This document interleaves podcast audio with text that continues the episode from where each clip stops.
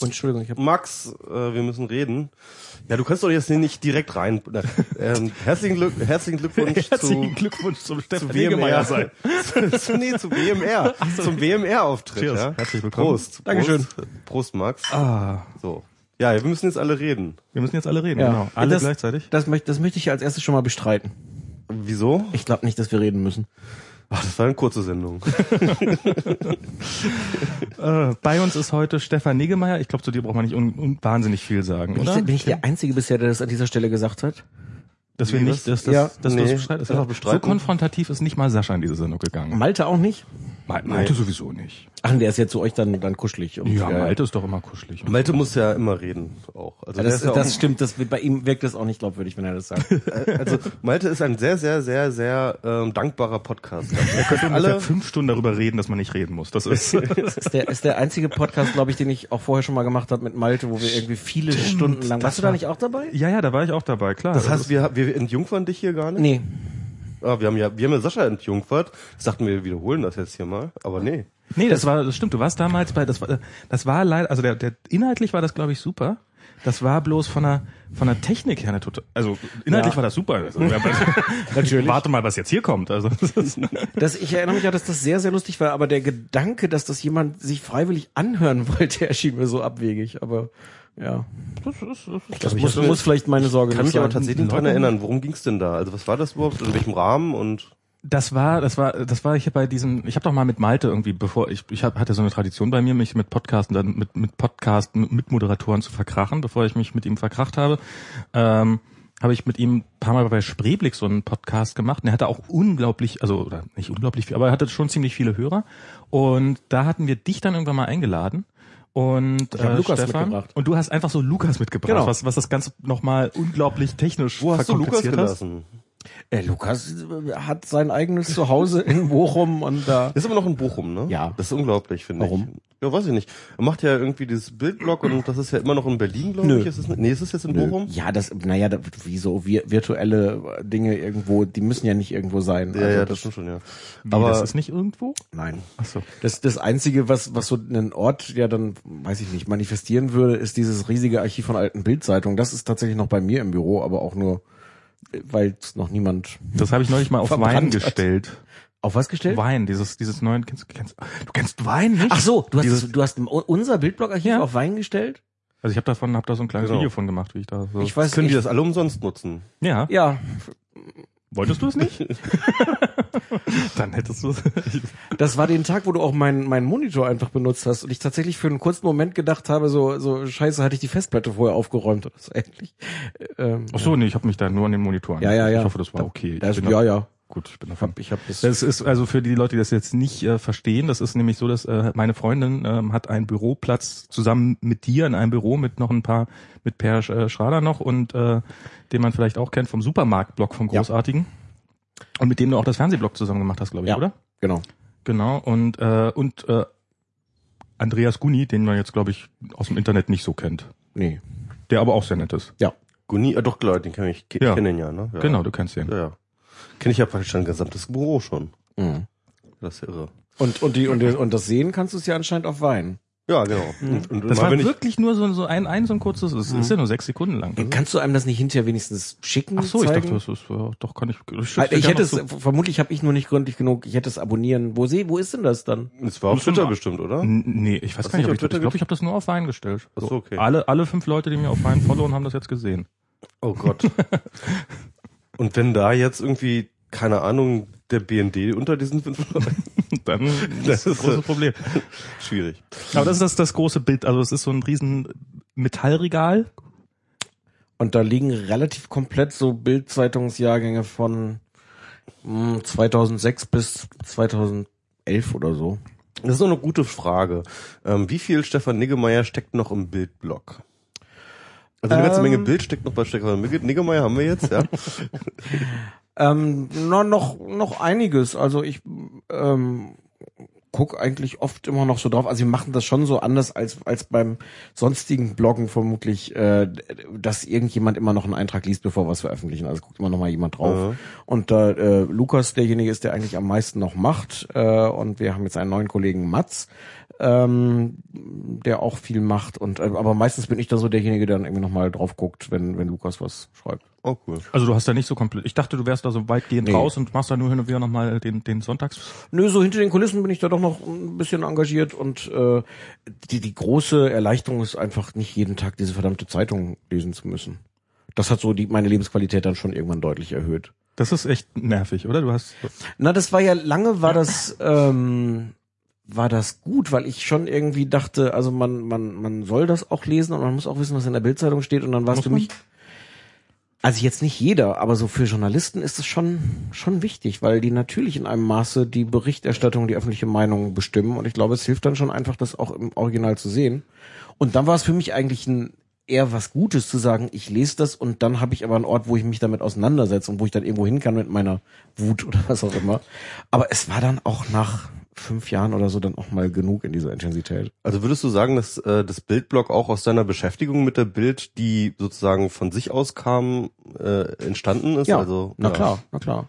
Also du hast halt Also ein klassisches Bloggerbedürfnis. Ich habe hier was, worüber ich gerne schreiben Ja, möchte. ganz, ganz Ja. kurz deine Situation von damals rekapitulieren. Ich glaube, du warst damals noch bei der FAZ, kann das sein? Genau, bei der Sonntagszeitung. Genau, bei der Sonne noch fest angestellt auch. Ja. ja, genau. Und da hast du dann einfach nebenbei auch, weil du schon Medien gemacht hast, hast du Ja, schon Medien genau. gemacht? Musstest du die Bildzeitung wahrscheinlich auch eh lesen, oder? Ich, also ich würde sagen, ja, das hat mich jetzt niemand gezwungen, aber, aber die lag da und ich fand das schon äh, Teil meiner Aufgabe, das, das zu lesen. Ja. Und dann hast du dich immer wieder geärgert. Ja, und ich habe auch als Journalist, also ganz klassisch, häufiger über die Bild geschrieben. Mhm. Ähm, ich hatte nur immer eigentlich viel mehr das Bedürfnis zu sagen, eigentlich müsste man sich viel kontinuierlicher, viel mehr damit auseinandersetzen, als es dann bei so einer Wochenzeitung wirklich den Platz dafür. Auch zu Recht gibt's dann den Platz nicht dafür. Also Mhm. ich habe, was weiß ich, einmal im Jahr vielleicht was, was geschrieben über Bild und äh, dann muss man schon an den an 51 anderen Sonntagen, finde ich, äh, andere Themen behandeln. Ja, Aber dafür, dafür war dann ja so ein so ein Blog ideal zu sagen. Hier, hier geht das dann alles Weil das ist ja auch so diesem masochistischen Aspekt ganz interessant, weil du jetzt sagst, okay, du bist jetzt, jetzt froh, dass du es los bist, dieses Bildzeitung lesen, ne? Weil viele Leute haben sich ja gefragt, so, sag mal, der Stefan, was, was tut der sich immer diese Bildzeitung an? So, man kann die doch auch einfach ignorieren und Schulterzuck und so. Und aber ähm, dann Na, kann man das natürlich besser verstehen, dass du halt sowieso schon in einer Situation warst, wo dir die Bildzeitung immer wieder in die äh, in die Fresse gelugt hat, ja. So. Ja, und, und grundsätzlich glaube ich natürlich schon, die, also wenn man was ignoriert, geht's davon ja nicht weg. Also ähm, die, die Welt wird ja nicht ein, ein besserer Ort durch offensives Ignorieren. Also womöglich in Teilen schon.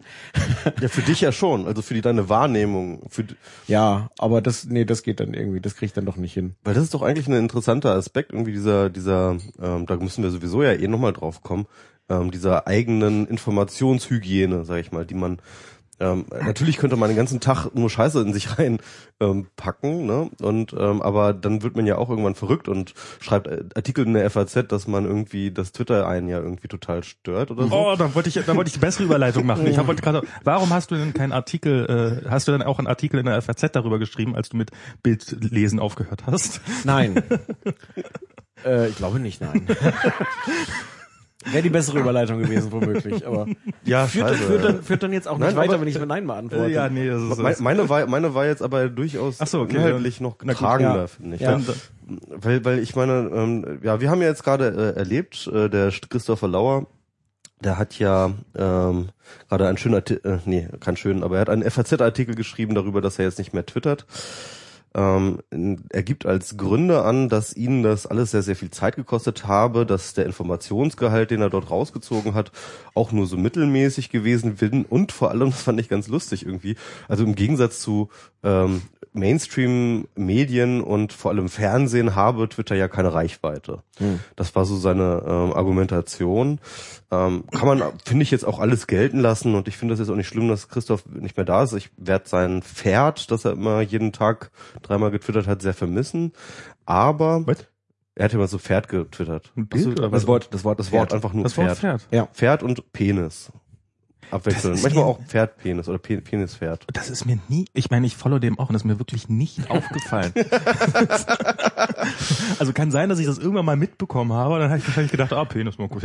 Und, das, und jetzt vom Nachhinein fällt es mir auf, stimmt, da stand relativ häufig mal Penis, aber es Naja, von den, von den vielen Leuten in deiner Timeline, die Penis twittern, ist dir dann halt Christopher Lauer jetzt nicht konkret aufgefallen. oh, da ist jetzt Christopher nicht mehr dabei. Ich weiß nicht, es war so ein Spiel, ja, das, das passte so auf Twitter, das ist so, Aber also, um da jetzt in, inhaltlich irgendwas zu sagen, ich fand das schon extrem traurig, diesen, diesen Text. Du hast ja einen Artikel drüber geschrieben. ich habe ich hab einen Blog-Eintrag dann darüber geschrieben, weil, weil ich diese Argumentation wirklich so, so absurd fand, sozusagen. Äh, Also das ging ja auch so in alle Richtungen. Es war ja, äh, sich dann zu vergleichen mit, also selbst wenn mir alle deutschsprachigen äh, äh, Twitter-Benutzer followen würden, wären es nicht so viel wie Barack Obama. Äh, Das ist in einem solchen Maße absurd. ja. das stimmt. Und ich, ich, ich glaube, das ist mir dann aber auch, auch erst im Nachhinein äh, so noch ein bisschen klarer geworden. Ich glaube, es ist wirklich am, am einfachsten zu erklären, der war Junkie und der hat wirklich beschlossen, der einzige Weg aus dieser Sucht raus ist zu sagen, null. Oder, oder fast null bei, bei Twitter. Weil ich glaube, dass So sonst cold der, turkey. Er hat ja auch so viel Ja. getwittert. Er hat ja irgendwie in, er ist ja seit 2009, ist nicht so lange da wie wir, ne? Hat aber irgendwie in der Zeit äh, das Doppelte oder Dreifache an Tweets rausgeballert. Was du schon bringst, oder was? Ja. Also ich, Also ich von mir. Ich, also es ist ja, ich glaube, Michi twittert ungefähr dreimal so viel wie ich. Und er ungefähr dreimal so viel wie ich. Okay. Also, Krass. Aber also ich bin ja jetzt, ich bin gar kein großer Freund von Twitter. Ich habe mir das so mühsam dann dann angewöhnt, da so eine Form zu finden, die irgendwie für mich funktioniert. Ähm, und ich glaube wirklich, dass, dass jemand wie Christopher Lauer die eigentlich auch finden könnte. Ich bin auch jetzt niemand, der sagt, es muss jeder da sein oder man Ja. darf nicht da sein. Das ist ja eh dann, äh, was das auch irgendwie schon zeigt, wie Cox, wie verkorkst diese Debatte ist. Ähm, er hat dann prompt natürlich Beifall von diesen ganzen von Zeitungen bekommen. Die Natürlich. Welt, die Welt hat ihm sofort, die verteilen jeden Tag so Kopfnoten. Kopfnote eins dafür. Und, ähm, und gleichzeitig sind natürlich die Zeitungen, die, die am süchtigsten danach sind, wenn so, oho, hier hat jemand wieder irgendwas Lustiges getwittert und darf denn das? Und da gibt's eine Kontroverse und also aber, aber irgendwie, das finde ich ganz interessant, weil das ist ja irgendwie, scheint ja doch auch so eine Hybris zu sein. Ich meine, allein, dass er für die Verkündigung des Ausstiegs bei Twitter die FAZ benutzt. So, ja, also, aber die wird- die das wird ist ja halt so- bestätigt. Ja, aber die 200 Euro hätte ich jetzt auch noch mitgenommen. Also, das ist für einen Artikel. ich hätte mehr, glaube ich. Also Ich hätte, ich hätte damit überhaupt kein Problem, wenn das jetzt wirklich eine interessante Auseinandersetzung gewesen wäre, damit mit den Problemen, die Twitter für jemanden wie ihn schafft. Das fand ich aber war es nicht. Ja. Ich kann das schon verstehen, dass das, dass das Medium ähm, für ihn schwierig ist, unter anderem auch durch die Art, wie Medien dann damit umgehen und wie Medien wirklich dann sich auf jede hingeworfene Bemerkung stürzen. Das ist halt, das finde ich eines der Probleme, äh, vermutlich für Prominente und für Politiker. Der Gedanke, dass man auf Twitter Dinge einfach mal so sagen kann und dafür nicht am nächsten Tag verhaftet wird, der funktioniert natürlich nicht. In dem Moment, wo sich dann irgendein Medium drauf stürzt und sagt, wie konnte der das denn sagen und äh, ja. Wobei das- ich glaube, dass gerade jemand wie Christopher Lauer damit sehr gut gelernt hat, mit Medien darüber umzugehen. Ja. Also so einfach so, ich glaube, der weiß, wie er seine Geschichten streut und was er Also da ich gut twittern muss, er hat damit das nachher nächsten Tag Erfahrung gemacht, dass man mit einer SMS viel höhere Reichweite hat. Das stimmt. SMS, da geht nichts drüber. Das ist ist erreicht. Das liest jeder. Das liest sich einfach jeder. ähm, ja, ich, ich, ich, ich finde das aber auch ganz interessant, also ähm, dass du diesen ausgerechnet auch du den Artikel geschrieben hast, denn ich kann mich an daran erinnern, dass du zwar ja relativ zeitnah einen Twitter-Account hattest, obwohl das geht eigentlich auch noch, aber dich Ja, dann glaube- doch sehr, glaube, sehr, lange. Sehr, sehr früh hatte ich den irgendwie, Seit, oder? seit wann hattest du den, Niki? Müsste ich jetzt nachgucken, aber das war auf irgendeiner, auf der Next in, in Hamburg irgendwo. Das ist doch viele Jahre her, oder? Keine Ahnung, gibt's, gibt's Next nicht- ist auf jeden Fall schon seit drei Jahren nicht mehr in Hamburg, aber ähm, Und das war so aus diesem üblichen Reflex so toll ausprobieren und dann nach an der Stelle für mich nach ungefähr zwei Tagen denken, äh, was mache ich jetzt damit? Und das hat sich dann erst so nach längerer Zeit so halbwegs. Also das ist Und immer dann noch gab es ja eine richtige. Phase, wo ganz viele Leute dich gebeten haben auf Knien. Stefan, komm noch zu uns auf Twitter. Also vor allem Sascha wohl, glaube ich, ne? Der, glaub, Sascha? Nö, hat er dich nicht bekniet? nö, der ist glaube ich nicht so ein Beknier. Nee, ich dachte mal, er dachte immer, er hatte mir glaube ich mal erzählt, dass er dich versucht äh, hat über zu überreden oder so. Er hat zumindest erzählt, dass er Ja, wo, womöglich stimmt das auch, ja. Kann schon sein. Das war aber natürlich auch sehr, sehr cool, ehrlich gesagt, dann, äh, wer weiß, wie viele Follower zu haben und nicht zu twittern. Also, irgendwann dachte ich, ist dieser Gag dann vielleicht auch Ja, aber, erschöpft, also, aber, aber, für, aber das war so natürlich- dieses, also das äh, haben wir vorhin schon kurz gesagt, so dieses dein äh, Tweet zu Follower Ratio Hm. äh, ist ja ist wirklich ähm, beeindruckend gewesen. Also du hast ja, Ja. so pro für drei Tweets und dann 6000 Follower gehabt oder sowas. Das Ich hab- ist, Und einer davon war, was soll das hier? naja, das ist ungefähr. Ich habe irgendwann gemerkt, dass es, dass es problematisch ist, weil wenn ich dann einmal im Jahr was getwittert habe, aus dem Gefühl raus, drehen die Leute jetzt- sofort durch. nein, schreibt natürlich keiner darüber, was ich zu sagen hatte, weil das war dann irgendwas, wo ich dachte, hier sollt ihr jetzt mal drüber reden, sondern, oh, er hat getwittert. Das war für die Eitelkeit toll, aber, aber für die, für mein Gefühl, ich möchte eigentlich jetzt hier gerade was sagen und nutze dieses mir sonst fremde Medium dafür. Äh, Da war es ein bisschen Also du hast so diesen Moment, dass du ans Mikrofon trittst, Genau. äh, dich räusperst und alle durchdrehen. ja. ja okay, kann ich. Stefan, Stefan! Super, ja. Aber was, was mich ernsthaft nervt daran ist, dass das so eine ideologi- ideologische Frage ist. Also ich finde das völlig okay, da auch eine Geschmacksfrage rauszumachen und sagen, mag ich, mag ich nicht. Ich glaube auch, dass man wirklich viel darüber reden kann, wie verändert das so eine Kommunikation, wenn, wenn es im Grunde reicht, äh, Retweet zu drücken und zu sagen, doch, damit habe ich jetzt irgendwie mich, mich beteiligt. Ähm, aber, aber ich glaube, da jetzt eine große ideologische Frage rauszumachen, sollen Leute eigentlich, sollen Politiker twittern oder nicht? Ich glaube, es gibt ganz viele, das habe ich aber auch erst lernen müssen, ganz viele unterschiedliche Formen mit diesem Medium umzugehen. Und, äh, und ich glaube, dass die meisten Leute da eine finden, die für sie funktioniert und die anderen sollen es halt lassen. Also ich bin da in, inzwischen sehr pragmatisch. Also ich bin da im Laufe der Zeit entspannter geworden. Also ich Ja. habe das ähm, eine Zeit lang, würde ich sagen, auch relativ dogmatisch gesehen, dass so, so die Leute sollten mehr twittern und gerade auch Politiker, wobei ich weiß jetzt nicht, ob es zu einer, die Welt zu einer besseren gemacht hat, dass mehr Politiker twittern, so im Nachhinein. Damals aber, dachten wir das noch. aber damals dachten, also ich meine so, so, dass man sich mit einem Medium auseinandersetzt, was da existiert und selber die Erfahrung macht, dass man eben nicht nur, das war, ist ja bis heute noch teilweise ein Problem, dass äh, gerade ja unter Politikern viele ja noch, ich gehe mal ins Internet und äh, druck da mal was aus und dann lese ich mir das in Ruhe durch, äh, sondern dass das so dieses Mitmachen auch eine Option ist. Das ähm, ist, glaube ich, ganz gut, wenn Politiker das mitbekommen und das wird die Welt schon irgendwann vielleicht nochmal ein bisschen besser machen oder zumindest Es hat auch. Kommunikationsflüsse definitiv aufgebrochen. Also wenn du dir anguckst, wenn dann irgendwelche Unternehmen es gibt halt eine Reihe von Unternehmen, die beispielsweise dann durchaus einen, eff- einen effektiven und mit Kompetenzen und auch sprachlichen Kompetenzen ausgestatteten Twitter-Account äh, führen. Und das hat die Kommunikation in der Hinsicht auch durchaus verflüssigt. Und also so von der Supportanfrage bis hin zum äh, Firmensprecher, ja. Also äh, da passiert dann ja auch einfach ein Mehr an Kommunikation. Mhm. Und ich glaube, das ist schon etwas auch Positives, das passiert ist.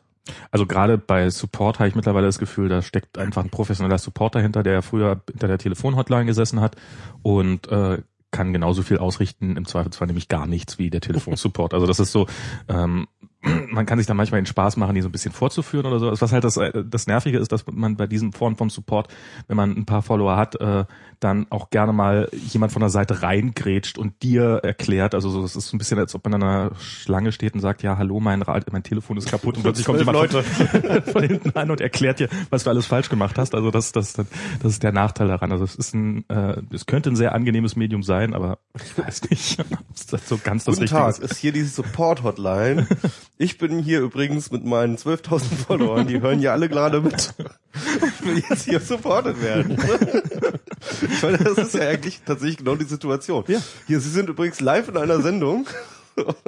Naja, aber eben nicht nur, dass die, dass die natürlich alle gern mal den Support beschimpfen, ähm, aber dass, dass, dass man dann, also mir ist es auch passiert, dass ich äh, mal, mal hier von, von Clemens, ähm, wie heißt eigentlich mit Nachnamen, mit Clemens, der meine Position bei Momex übernommen hat, dass der mich wirklich so von der Seite so ange, so, so, ah, dafür kann ja auch die Telekom nicht. Erst nimmt er dir dann Mobile Max Platz Nee, und jetzt geht er auch noch mal. Nee, das war wirklich so, uh. ja, ähm, das wollte ich halt eigentlich als erste Frage stellen, hatte ich irgendwann mal großartig angekündigt. Sag mal, Stefan, bist du eigentlich schwul? Ja. Dann ist das ja geklärt. Ähm, Nächste das war Frage. Jetzt, so- äh, nächste Frage. Nee, ähm, ähm, wie kommen wir jetzt eigentlich da? Jetzt müsstest du eigentlich fragen, wieso fragst du das? Aber du weißt doch. Wieso fragst du das? Ach so, siehst du, geht doch. Ähm, Ja, An, an, an, dem, an dem natürlich wirkenden Gespräch arbeiten wir noch, oder? Aber Also, Das wird noch im Laufe des also, also es war es war ja so, wir hatten irgendwie, was war das jetzt im Sommer, war das äh, WMR 46, da hatten wir Weißt das die Thema noch? Ja, ich habe das nochmal recherchiert. Oh, sehr die- Ähm, und zwar hatten wir das Thema, es ging um Altmaier. Peter Altmaier hatte ein Interview gegeben, ich weiß nicht mehr irgendwelcher irgendeiner Zeitung und ähm, dort hatte er auf die die Frage, Berger warum er nicht verheiratet sei, hatte er irgendwie rumgeschwurbelt von wegen, ja, dass äh, Gott ja nicht jeden damit äh, äh, ähm, beglücken würde, einen, mit einem Partner durchs Leben zu gehen oder so etwas, woraufhin dann quer.de und daraufhin auch die Taz ähm, herumspekuliert haben und öffentlich spekuliert haben, ob denn äh, Peter Altmaier schwul ist oder tatsächlich, glaube ich, sogar das so in den Raum gestellt haben, behauptet haben. Also Die- man die hatte das Taz- die- Gefühl, als die- gäbe es da schon Gerüchte sozusagen gab, in dem gab Bereich. es auch. Und ähm, Genau, und daraufhin ähm, gingen dann äh, in der Taz die Alarmglocken los und die Chefredakteurin hat den Jan Feddersen zurückgerufen und äh, den ähm, dann, äh, ich glaube Jan Feddersen war das, glaube ich. Ja. Ähm, und, und dann ähm, sich dafür öffentlich entschuldigt, dass ähm, diese diese öffentliche Spekulation über Peter Altmaiers Liebesleben ähm, in ihrer Tage, äh, Tageszeitung stattgefunden hat, woraufhin du dann wiederum Artikel geschrieben hast, ähm, in dem du das kritisch aufgerollt hast.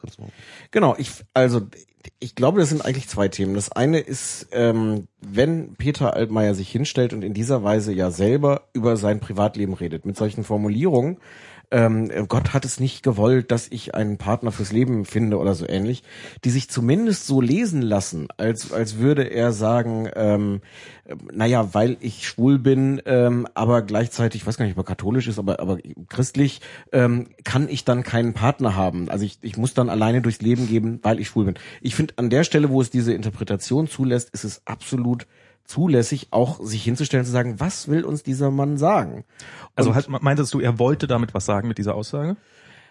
Ja, aber ich weiß, also bestimmt, aber ich weiß nicht was. Okay. Also das war ja genau diese Interpretation, die das offen ließ. Da wollte er jetzt, äh, war das seine Art zu sagen, ich wäre schwul, wenn ich es mir gestatten würde, schwul zu sein. Ähm, oder, oder war, was natürlich dann viele andere Leute hinterher gesagt haben, das im Grunde eine Art zu sagen, ich bin asexuell. Ähm, und, und das ist das Thema. Und ich wollte gar nicht hier versteckt der Welt irgendwas mitteilen, sondern Es wäre durchaus auch eine Interpretation zu sagen. Wäre auch eine Ja. Interpretation. Was ich nur gesagt habe, ist, ich finde das zulässig, darüber zu spekulieren. Und zwar, also erstens, weil er selber dieses Thema angesprochen hat.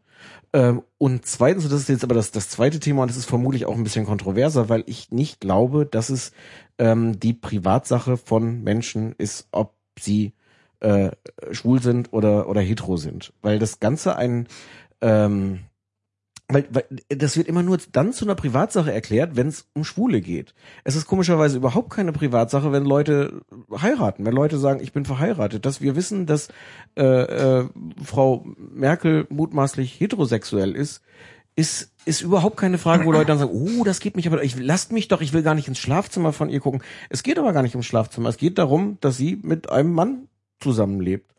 Und, äh, und ich glaube, dass es, ähm, dass es wichtig ist, auch für eine, für eine Gleichberechtigung, für eine, eine Emanzipation von Schwulen zu sagen, nee, das ist nicht die Privatsache von Leuten, das ist genauso öffentlich wie bei Heteros auch. Aber ist es denn so, also ich meine, eigentlich ist doch so, gerade bei Prominenten, ähm, es gibt Leute, also klar, wenn, wenn jemand, äh, wenn, wenn jemand seinen Partner, wenn Ole von Beust, nehmen wir mal an, seinen Partner in die Kamera zerrt mit und, und äh, sich, dann, dann ist es, dann, dann ist es albern, so zu tun, als ob er, als ob da irgendwas wäre.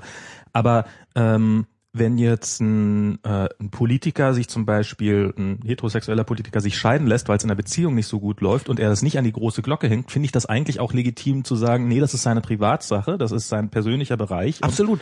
Nein, nein, was ich meine ist die, die Frage, ob jemand äh, heterosexuell ist oder homosexuell. Ich glaube, dass das nicht irgendetwas ist, was Privatsache ist, was geheim sein muss, was so diskutiert wird als, oh, wir gucken da jemandem im Schlafzimmer.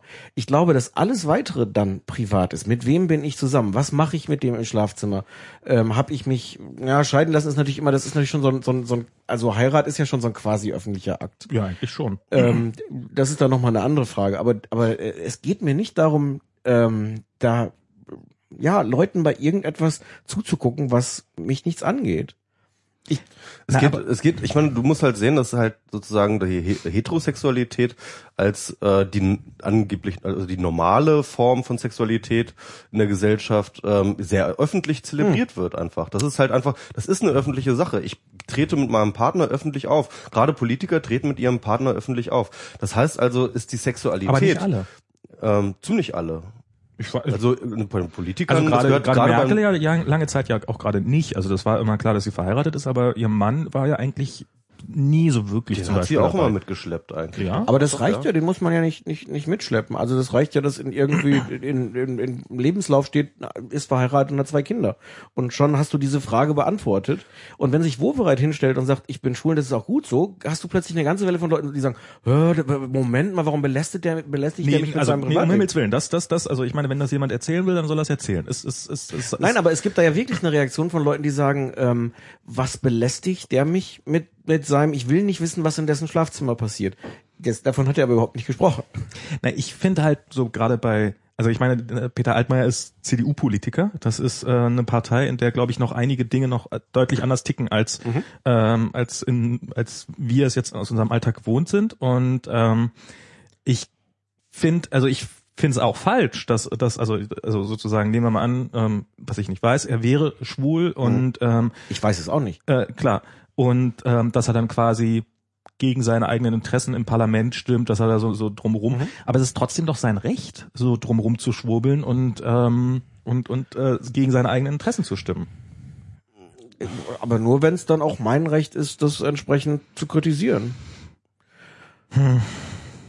Also ich glaube, es ist die, es ist die einzige Chance und ich weiß, dass das, ähm, dass das auch ein schmerzhafter Prozess ist. Also wenn man sich anguckt, Rosa von Braunheim, der dann irgendwann ähm, HP Kerkeling geoutet hat und äh, Alfred Biolek, ähm, das ist natürlich, das war natürlich ein gewaltsamer Akt, Leute gegen ihren Willen da äh, in die Öffentlichkeit zu zerren. Ich glaube aber im Nachhinein, dass das für alle Beteiligten gut und richtig und wichtig war. Ähm, auch wenn ich das damals äh, sicher nicht so gesehen hätte. Ähm, ich, aber Ich weiß, also es ist so, ich habe so, äh, wie ich jetzt gleich die Frau von von ähm, jetzt weiß ich schon seinen Namen nicht mehr, äh, ehemal, ehemaliger Bundespräsident. Äh, Wulf, Wulf, genau. Äh, bei Bettina. Bei Bettina Wulf gab es ja auch diese Gerüchte, dass sie. das ist aber eine ganz, Ist, ist es? Ist es Ja. ein ganz an, also ich meine, es geht auch um ihre Sexualität sozusagen. Es geht natürlich, ähm, also es ist halt so dieses Rumgerüchtlele und äh, irgendwie schwabert da irgendwas rum und das ist auch irgendeine Information, die man im Zweifelsfall, wenn man sie mal irgendwo durchsteckt, zu seinem eigenen Vorteil nutzen kann, wenn man in diesem ganzen Spiel ähm, Teil äh, mit dabei ist und ähm, was ja offensichtlich auch hinreichend passiert worden ist und dann schwappt das hin und wieder mal so in den Zeitungen hoch. Und für mich war so von war war Peter Altmaiers äh, eventuelles Schwulsein war eine ähnliche Information. Er, er wollte es vermutlich nicht an der Öffentlichkeit haben, war zumindest oder hm, nur man weiß Zumindest- es nicht. ja. Dieser, der hat zumindest drüber geredet. Er lädt sich regelmäßig Journalisten nach Hause ein und, und macht so Home Stories. Also, hm. Ja, okay. Also das ist äh, vielleicht wollte das, vielleicht wollte das nicht. Auf jeden Fall hat das bisher, also er ist jetzt nicht irgendwo mit seinem Partner aufgetreten und Hm. so. Also er hat er hat's nicht. hat ja keinen. wer weiß? Also Ja, okay, ja. ähm, und ähm, es ist, also man hat so ein bisschen das Gefühl, dass er, dass, dass er es ähm, ja, wie, gesagt, wir wissen nicht mal, ob er es ist und das äh, hat vermutlich eine Menge damit zu tun, dass er nicht will, dass man weiß, ob er es ist. Ja. Und ähm, Ich, ich glaube, ihr redet an zwei äh, Sachen vorbei. Und zwar ähm, redet äh, Max auf der individuellen Ebene des, ich möchte ein Recht darauf haben, meine Geheimnisse zu wahren. Und du redest von einer ähm, strukturellen gesellschaftlichen Benachteiligung. Und ähm, diese beiden Dinge gehen, glaube ich, nicht übereinander her, äh, nicht, nicht miteinander her. Ich glaube, ähm, dass man ähm, entweder beim einen oder beim anderen halt zurückstecken muss. So. ich glaube, wir reden auch noch anders auf zwei verschiedenen Ebenen, dass ich nämlich glaube, es geht gar nicht um Sexualität, obwohl das Wort Homosexualität es so nahe liegt. Es geht nicht darum, was Leute in ihrem Schlafzimmer machen, sondern das ist natürlich etwas, ähm, ob du schwul bist oder hetero, was dein ganzes Leben außerhalb des Schlafzimmers bestimmt. Also wem du auf der Straße nachschaust, ob du im Büro, wenn du mit Kollegen da stehst, äh, einmal sagst, hast du die gesehen, was die gestern anhatte, war das nicht von mir aus geil, aber auch von mir aus äh, äh, war, war die nicht attraktiv. Also an jeder Stelle im Leben werden wir doch damit konfrontiert, ähm, ob wir uns prinzipiell vorstellen, mit einem Mann oder mit einer Frau äh, ins Bett gehen zu können. ähm, jetzt bin ich am Ende schon wieder beim Bett gelandet, aber was ich eigentlich sagen will, ist, es, es geht im Grunde nicht darum, etwas aus dem Sexualleben von Leuten zu erfahren, sondern, sondern etwas zum, zum Alltag zu machen, was alltäglich sein sollte, dass nämlich manche Leute sagen so, boah, das ist aber ein tolles Foto von der und der habe ich nachgeguckt und, und da habe ich einmal kurz gedacht, der sieht Mhm. aber attraktiv aus oder nicht. Und ich glaube, dass es da, ähm, ja, das stimmt schon, es hat auch diese Überlagerung von, von individueller Ebene und, und gesellschaftlicher Ebene, aber ich glaube, es ist auch, äh, es geht nicht in dem Sinne um Sexualität. Ich glaube, äh, das ist halt auch so eine Sache, Max, ich, ähm, das, ich glaube ganz ehrlich, dass wir dort auch dieses typische Privilegienblindheit, ja, dass wir halt als Heterosexuelle überhaupt gar kein Gespür dafür haben, wie oft die Heterosexualität, unsere Heterosexualität im Alltag eine ganz präsente Rolle spielt. Ohne Frage. Weil wir sie ein- einfach halt, weil wir daran Klar. gewöhnt sind und weil wir es gar nicht sehen. Ja, ja, weil es halt einfach normal ist, ja. Aber das und, ist und, und, und ich glaube, wenn man, ähm, das musst du mir jetzt irgendwie bestätigen oder nicht, ähm, ähm, also wenn, als Homosexueller äh, stößt man da immer wieder auch dann sozusagen an Differenzen, ja, an, wo man sich dann halt äh, Ja. Also diese, diese, diese Situation, die irgendwie vorkommt, man steht in irgendeiner Teeküche oder sowas und, und die, die, die Männer, Kollegen sagen sowas wie, hast du die gestern gesehen oder hast du die gerade gesehen, was die anhat? Ähm, wo, wo du natürlich als, als schwuler Mann sofort in die Situation kommst, sagst du jetzt auch, ja, lachst irgendwie mit, was auch immer. Oder machst du was, was sofort ein totaler Bruch mit der Situation ist, sowas wie zu sagen, äh, äh, übrigens, ich bin schwul, ich habe da jetzt gar nicht drauf geachtet, aber ihr Freund war vielleicht. und ähm, Wobei, wenn das in der Runde bekannt ist, äh, wenn es in der, aber das ist ja genau meine kannst in dieser Argumentation. Runde aber auch was gegen den Sexismus dort in dieser Teeküche sagen. Ja, mein Gott. Nein, aber das ist ja genau der Punkt. In dem Moment, wo es, Oh Gott, wo das es wird so furchtbar. ich sehe jetzt schon die Shitstorms am Horizont aufziehen. aber, aber das, aber das meine ich in dem Moment, wo es bekannt ist und wo es auch alltäglich ist von Leuten zu Ja. wissen. Ich will ja gar nicht irgendwo hingehen und mich als erstes vorstellen und sagen, übrigens. Hallo, schwul. Aber, aber der Gedanke, dass es, dass es nicht eine Belästigung ist, wenn, wenn Leute mir das mitteilen oder dass, das, dass die mir plötzlich einen Einblick ins Schlafzimmer gewähren, der würde, glaube ich. Ja, okay, also da, da, da stimmen wir tatsächlich überein. Also das Aber ist- noch, noch mal ganz kurz zu dir, das finde ich mich jetzt interessant, weil ähm, ich habe jetzt nicht groß recherchiert, aber äh, ich, mir war das jetzt nicht bekannt, dass du jetzt irgendwo in deinem doch längeren öffentlichen Online-Leben ähm, das einfach mal thematisiert hättest. Nee, das kommt äh, vor in meinem Blog, wenn Leute mich fragen. Ähm, In, in den Kommentaren, oder? Ja. was? Okay. ähm, Kam das vor? Ja. Okay. Ähm, also Wobei, wobei es da auch oft genug, glaube ich, dann so die Situation gab, wo ich das dann nicht beantworten wollte, einfach weil es auch so eine blöde Art der, der, der, der Frage oder der Situation war. Also ich will mich da jetzt auch nicht von jedem irgendwie anflaumen lassen, aber, aber jeder, der, der will, kann das wissen. Ähm, und äh, was, was ich halt schwierig finde, was ich bis heute schwierig finde, ist genau diesen. Ich habe überhaupt kein Problem damit, dass Leute wissen, dass ich schwul bin. Ich habe aber bis heute ein Problem damit, es Leuten zu sagen. Ich, ich würde mir in gewisser Weise wünschen, die ganze Welt wüsste es und dann müsste ich da nicht mehr so drüber kleine nachdenken. Sterne. Nein, also- nee, also wir hatten, wir hatten ja, wir hatten eine fröhliche Diskussion in der Sendung dann darüber, dass wir das beide eigentlich auch nicht wussten. Und wir haben dann auch in den Kommentaren gab's äh, ähm, gab's einen Kommentar, der so meinte, ich lese jetzt schon seit ein paar Jahren Stefan Niggemeyers Blog und ich bin nie auf auch nur auf die Idee gekommen, dass er eventuell nicht schwul sein könnte. Also das ist ähm, Ja, ja, ja. Also, Also man, man kann schon auch eins und eins zusammenzählen. So Du Grand hast Prix-Begeisterung und gibt schon so ein paar. das, sind, also das ist schon so ein bisschen Klischee-Denke, oder? Also, ja, aber stimmt, stimmt halt leider. Also, Ich kenne auch heterosexuelle Männer, die, naja. Ernsthaft? Also, Obwohl, jetzt wo du es sagst, also der, der, der Moment, wo ich in Oslo zum ersten Mal mit Lukas beim Grand Prix war und wir in so einem Bus dann zum Stadion gefahren sind und Lukas plötzlich dieses Gefühl hatte, als einziger offenkundig einziger heterosexueller Mann in diesem proppevollen Bus zu sitzen. Das war schon interessant. Also so viel zum Thema, das ist doch nur Klischee-Denken. Okay. hat er sich dort geoutet als hetero... Nee. Ja. Ähm, Ich glaube, er hat sich nicht richtig wohl gefühlt. Das ist eigentlich lustig, ist genau die umgekehrte Ja, ja, Situation. Es ist also so zu, deinem Grand Prix, äh, es gab auch Malte hat irgendwann mal mich zu einer Party bei sich eingeladen, so hey, lass uns doch Grand Prix gucken. Und dann ich so, ja klar, Grand Prix gucken. Und, äh, und das war, war irgendwie auf deine Initiative hin oder auf deinen Wunsch nicht hin entstanden. Ich weiß nicht, aber auf jeden Fall warst du sozusagen so ein bisschen der Ehrengast äh, des Abends. Echt? Also So, wann, wann, wo, wa- wa- was war denn das? das war irgendwie noch in Kreuzberg da in seiner Wohnung. Okay. Und äh, es waren auf jeden Fall ein Haufen Leute da und das, das, es war so ein lustiges Bild, weil nämlich alle so die ganze Zeit so geredet haben und, und Stefan saß sehr nah am Fernseher dran. War Hat am genervt liebsten die ganze Zeit so mit der Hand so, Schnauze, haltet ah. doch mal die Schnauze. Das hatte ich verdrängt. Jetzt bricht das alles wieder auf.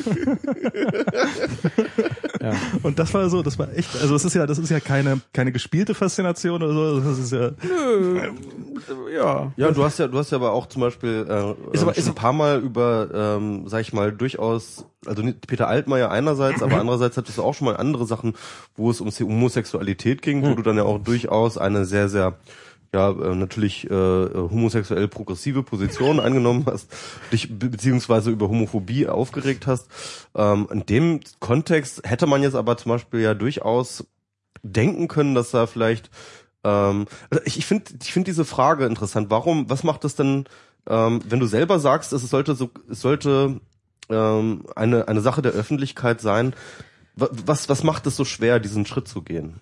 Also diese diese, diese, Naja, Sache- zu, zum, zum Beispiel, dass das so die Frage ist, ähm, hm. ich, ich wünsche mir ja, dass das irgendwie eine Alltäglichkeit hat. Mhm. In dem Moment, wo du dich, dich hinstellst, ähm, gibst du dem aber natürlich sofort eine Wichtigkeit. Ich, Mhm. ich glaube ja nicht, also wie gesagt, es ist mir äh, recht, wenn Leute das wissen. Mhm. Ich habe aber auch nicht das Gefühl, dass es unerlässlich ist, das über, äh, über mich zu wissen. Also dass Mhm, es okay. quasi die, die, die wichtigste Information ist, die ich Leuten mitteilen will, oder in den Mhm. Top Ten auch nur. Insofern, ähm, das, das Schwierige ist, dass man, dass man, ähm, ja klar, das, das ist genau diesen Moment, es hat ja immer noch genau dieses Moment, also erstens von, ich sag jetzt übrigens gerade was Wichtiges Ja. und, und zweitens äh, dann immer noch gefühlt so ein, so ein Tabubruch ist. Ja. Ähm, also, also in, in irgendeiner Situation, wo man mit Leuten zusammensteht, vielleicht auch nur abends beim Bier oder irgendwas. Ähm, und ich weiß zum Beispiel nicht, wenn mich dann jemand den ich jetzt gar nicht kenne, nicht so abends bei so einem, so einem Smalltalk womöglich geschäftlich treffe und der fragt, sind Sie eigentlich verheiratet? Lautet dann meine Antwort nein oder lautet meine Antwort nein, ich bin schwul? Mhm. Ähm, das zweite fällt mir schwer, aber eigentlich wäre das die ehrliche Antwort. Mhm. Aber ich habe genau dieses, weswegen wir da jetzt auch so lange drüber reden, immer noch das Gefühl, man, also gefühlt ändert man die Ebene von so einer so einer äh, akzeptablen, auch unter, weiß nicht, Geschäftskollegen äh, äh, zulässigen Frage, sind sie verheiratet, zu einer eigentlich privaten Antwort, äh, übrigens, ich bin schwul. Also das, naja, aber es ist, es ist natürlich auch so, ich meine, man könnte das jetzt auf einer rein heterosexuellen Ebene könnte man so sehen, dass man, dass, dass jemand einem die Frage stellt, haben Sie Kinder? Und man sagt äh, entweder nein oder man sagt nein, ich habe Erektionsstörung. Ja, aber es ist halt nicht das, es ist halt, es ist halt nicht dasselbe. Aber, aber so fühlt es sich an. Ja, ja, ja, genau. ja. Ähm, ja.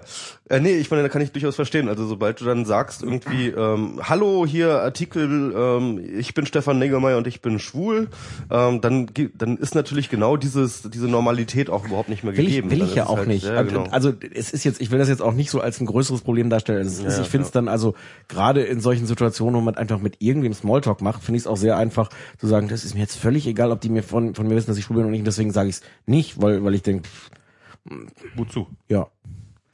Aber, aber, der, aber natürlich hat's immer, ich, also es hat immer noch für mich so einen kleinen Moment, dass ich denke so, und ist es dann irgendwie schon halb gelogen, wenn ich, wenn ich so sage, nö, Freundin auch nicht, nö, ah, hm.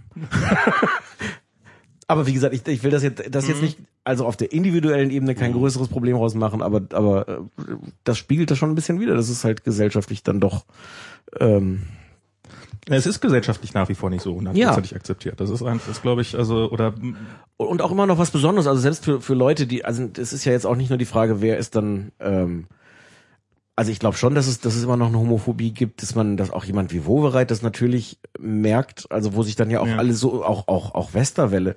Das Problem ist natürlich, dass sich das dann schwer trennen lässt. Was ist so eine normale Antipathie, die vielleicht jemandem wie Westerwelle entgegenschlägt? Die, und, und und, der und es sehr viel gibt. von der es sehr viel gibt. Vielleicht auch berechtigt. Teilweise.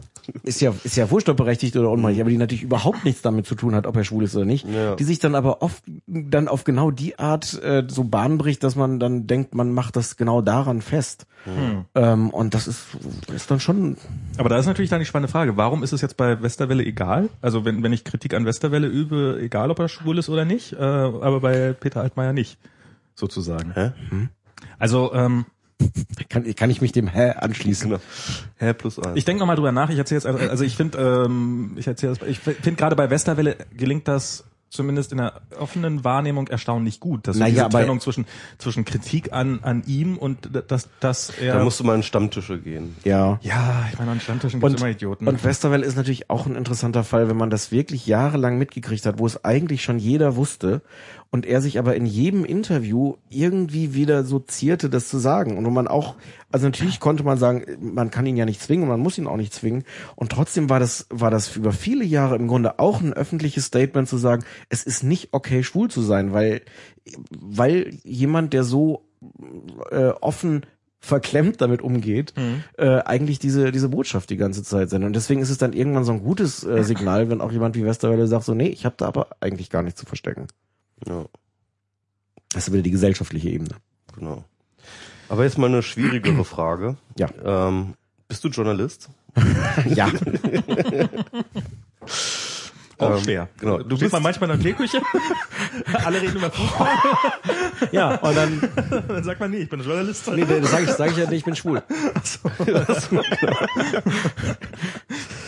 Oder das finde ich gut, dass du dazu stehst. Also Ich stehe ähm, du dazu, hast, du, hast, ähm, du, du hast jetzt ja richtig gelernt. Du bist ja richtig ähm, Ja, ich bin Diplomjournalist. Diplomjournalist. Erzähl mal deine Journalistenlaufbahn. Ich war auf der Journalistenschule in München ähm, und da in Verbindung mit so einem, so einem Studium an der Ludwig-Maximilians-Universität, wo man Kommunikations, also damals Kommst du Kommunik- aus der Ecke? Wo kommst du eigentlich Nee, her? Osnabrück. Osnabrück, okay.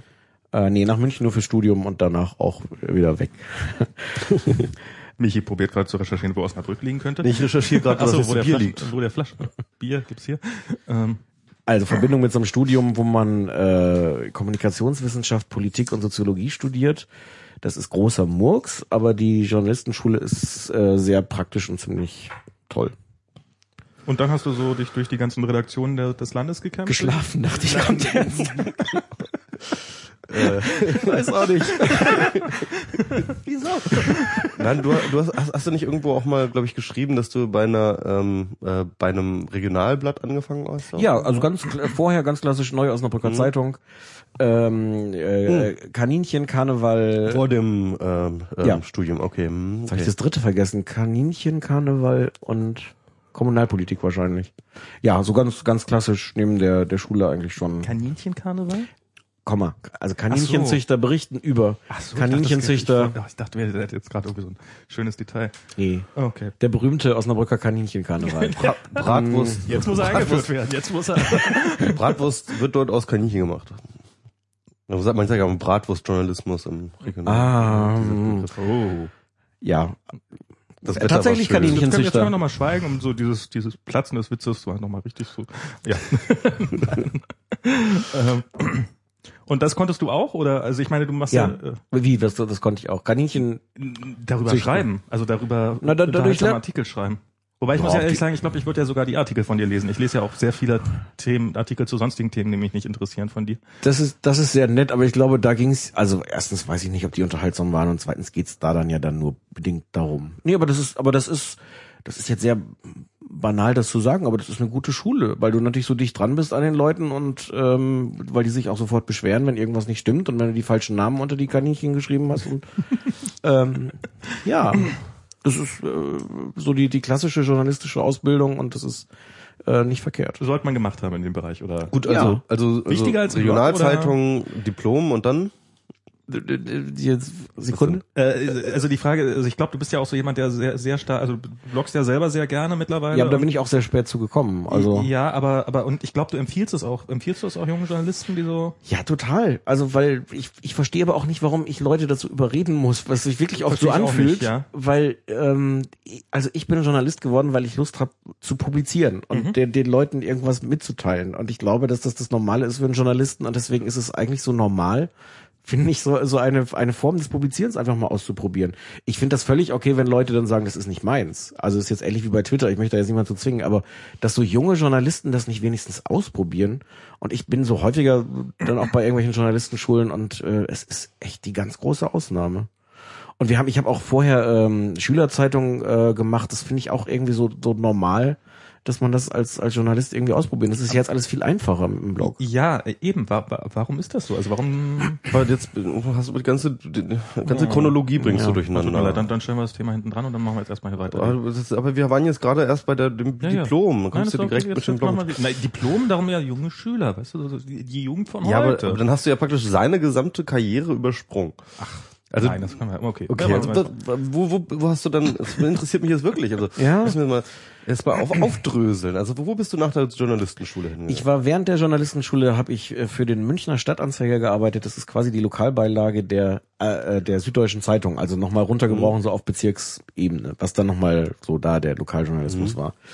Äh, was teilweise schwierig war, weil ich war zuständig für äh, Westend-Schwanthaler Höhe in München. Ich weiß nicht, haben, haben, habt ihr Zuhörer in München? Bestimmt.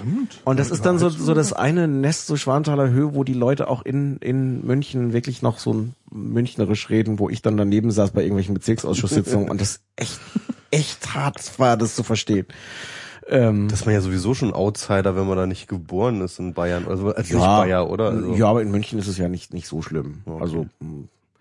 Ähm, dann war ich bei der, bei der Süddeutschen, hab für die, für die, also frei äh, für die Süddeutsche geschrieben über Medien, bin nach Hamburg gegangen, hab von Hamburg aus für die Süddeutsche über Medien geschrieben, was super ist, weil in Hamburg halt die ganzen Verlage sitzen und ähm, da irgendwie im Grunde dicht dran ist und ich halt auch nicht mehr in München sein wollte. Hab für den Kress-Report gearbeitet, was ein äh, so ein kleiner Branchendienst ist. Stimmt, unter ja, Turi. Peter ne? Turi, genau. Unter Peter Turi, stimmt, Ja. genau. Mhm. Ähm, Ihr mögt euch nicht so richtig, ne? Nicht mehr, nee.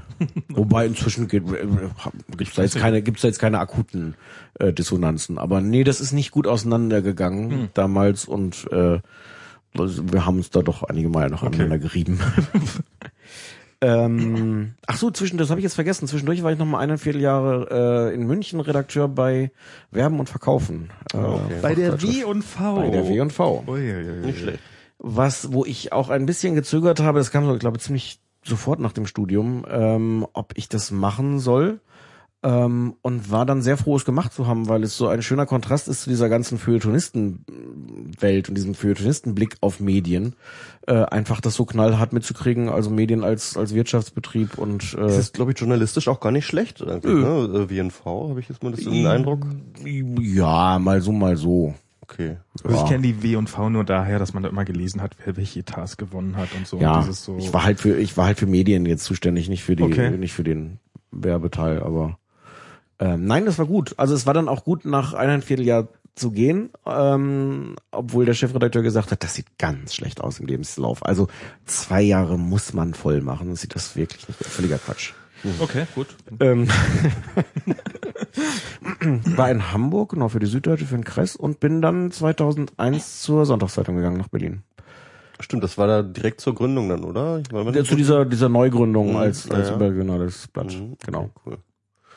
Ja, bin hab da 2006 gekündigt ähm, und frei noch für die gearbeitet und hab mich Wegen um, des Bildblogs wegen des damals, Bildblogs ne? genau. Das, das kann man dann ja dazu erzählen, also weil ich Dann finde, das gehört ja auch mit dazu, ne? ja. Und das gehört ja mit dazu, die Gründung des Bild- Bildblogs dann mit dem Schultheiß. Genau, Christoph der, Schultheiß. Der ein, ein Kollege von dir war? Ja, ist ja. Ja, also bei der FAZ meine ich, war er bei der Ach so, nee, der war bei der Taz Ah, und okay. bei der Netzzeitung. Ach stimmt, ich erinnere mich. Hm, okay. Und dann halt ähm, tatsächlich festgestellt, hey, mit diesem Bloggen, da geht ja was. Ja, Und deswegen dort aufgehört. genau. Weil ich dachte, das möchte ich jetzt, also ich habe ja vorher schon einen Bildblog so nebenbei gemacht, aber ich dachte, das ist so spannend, da möchte ich gucken, was das werden kann, wenn ich mich da jetzt nicht nur so nebenbei drum kümmere. Und ähm, kann ich mich da richtig dran erinnern, dass das war, glaube ich, 2006, 2007, du äh, eine Urlaubsvertretung für Felix Schwenzel geschrieben hast, zusammen mit Sascha Lobo. Ja. Ach, du hast auch bei wirres.net veröffentlicht. Ja, Ja, genau. bevor ich mein ja- eigenes Blog, besser. bevor ich mein eigenes Blog Ah, hatte. ach so, dann bist Genau. du auf den Geschmack gekommen. Sehr gut. Ja, genau, das war nämlich der, der Anfixpunkt. Ja, und das war ehrlich gesagt ziemlich toll. Also da hat Sascha diesen fantastischen Blog-Eintrag geschrieben, diesen, diesen generischen Blog-Eintrag, Ja, also ja. wie, wie alle Blog-Einträge sind, so mit Platzhaltern.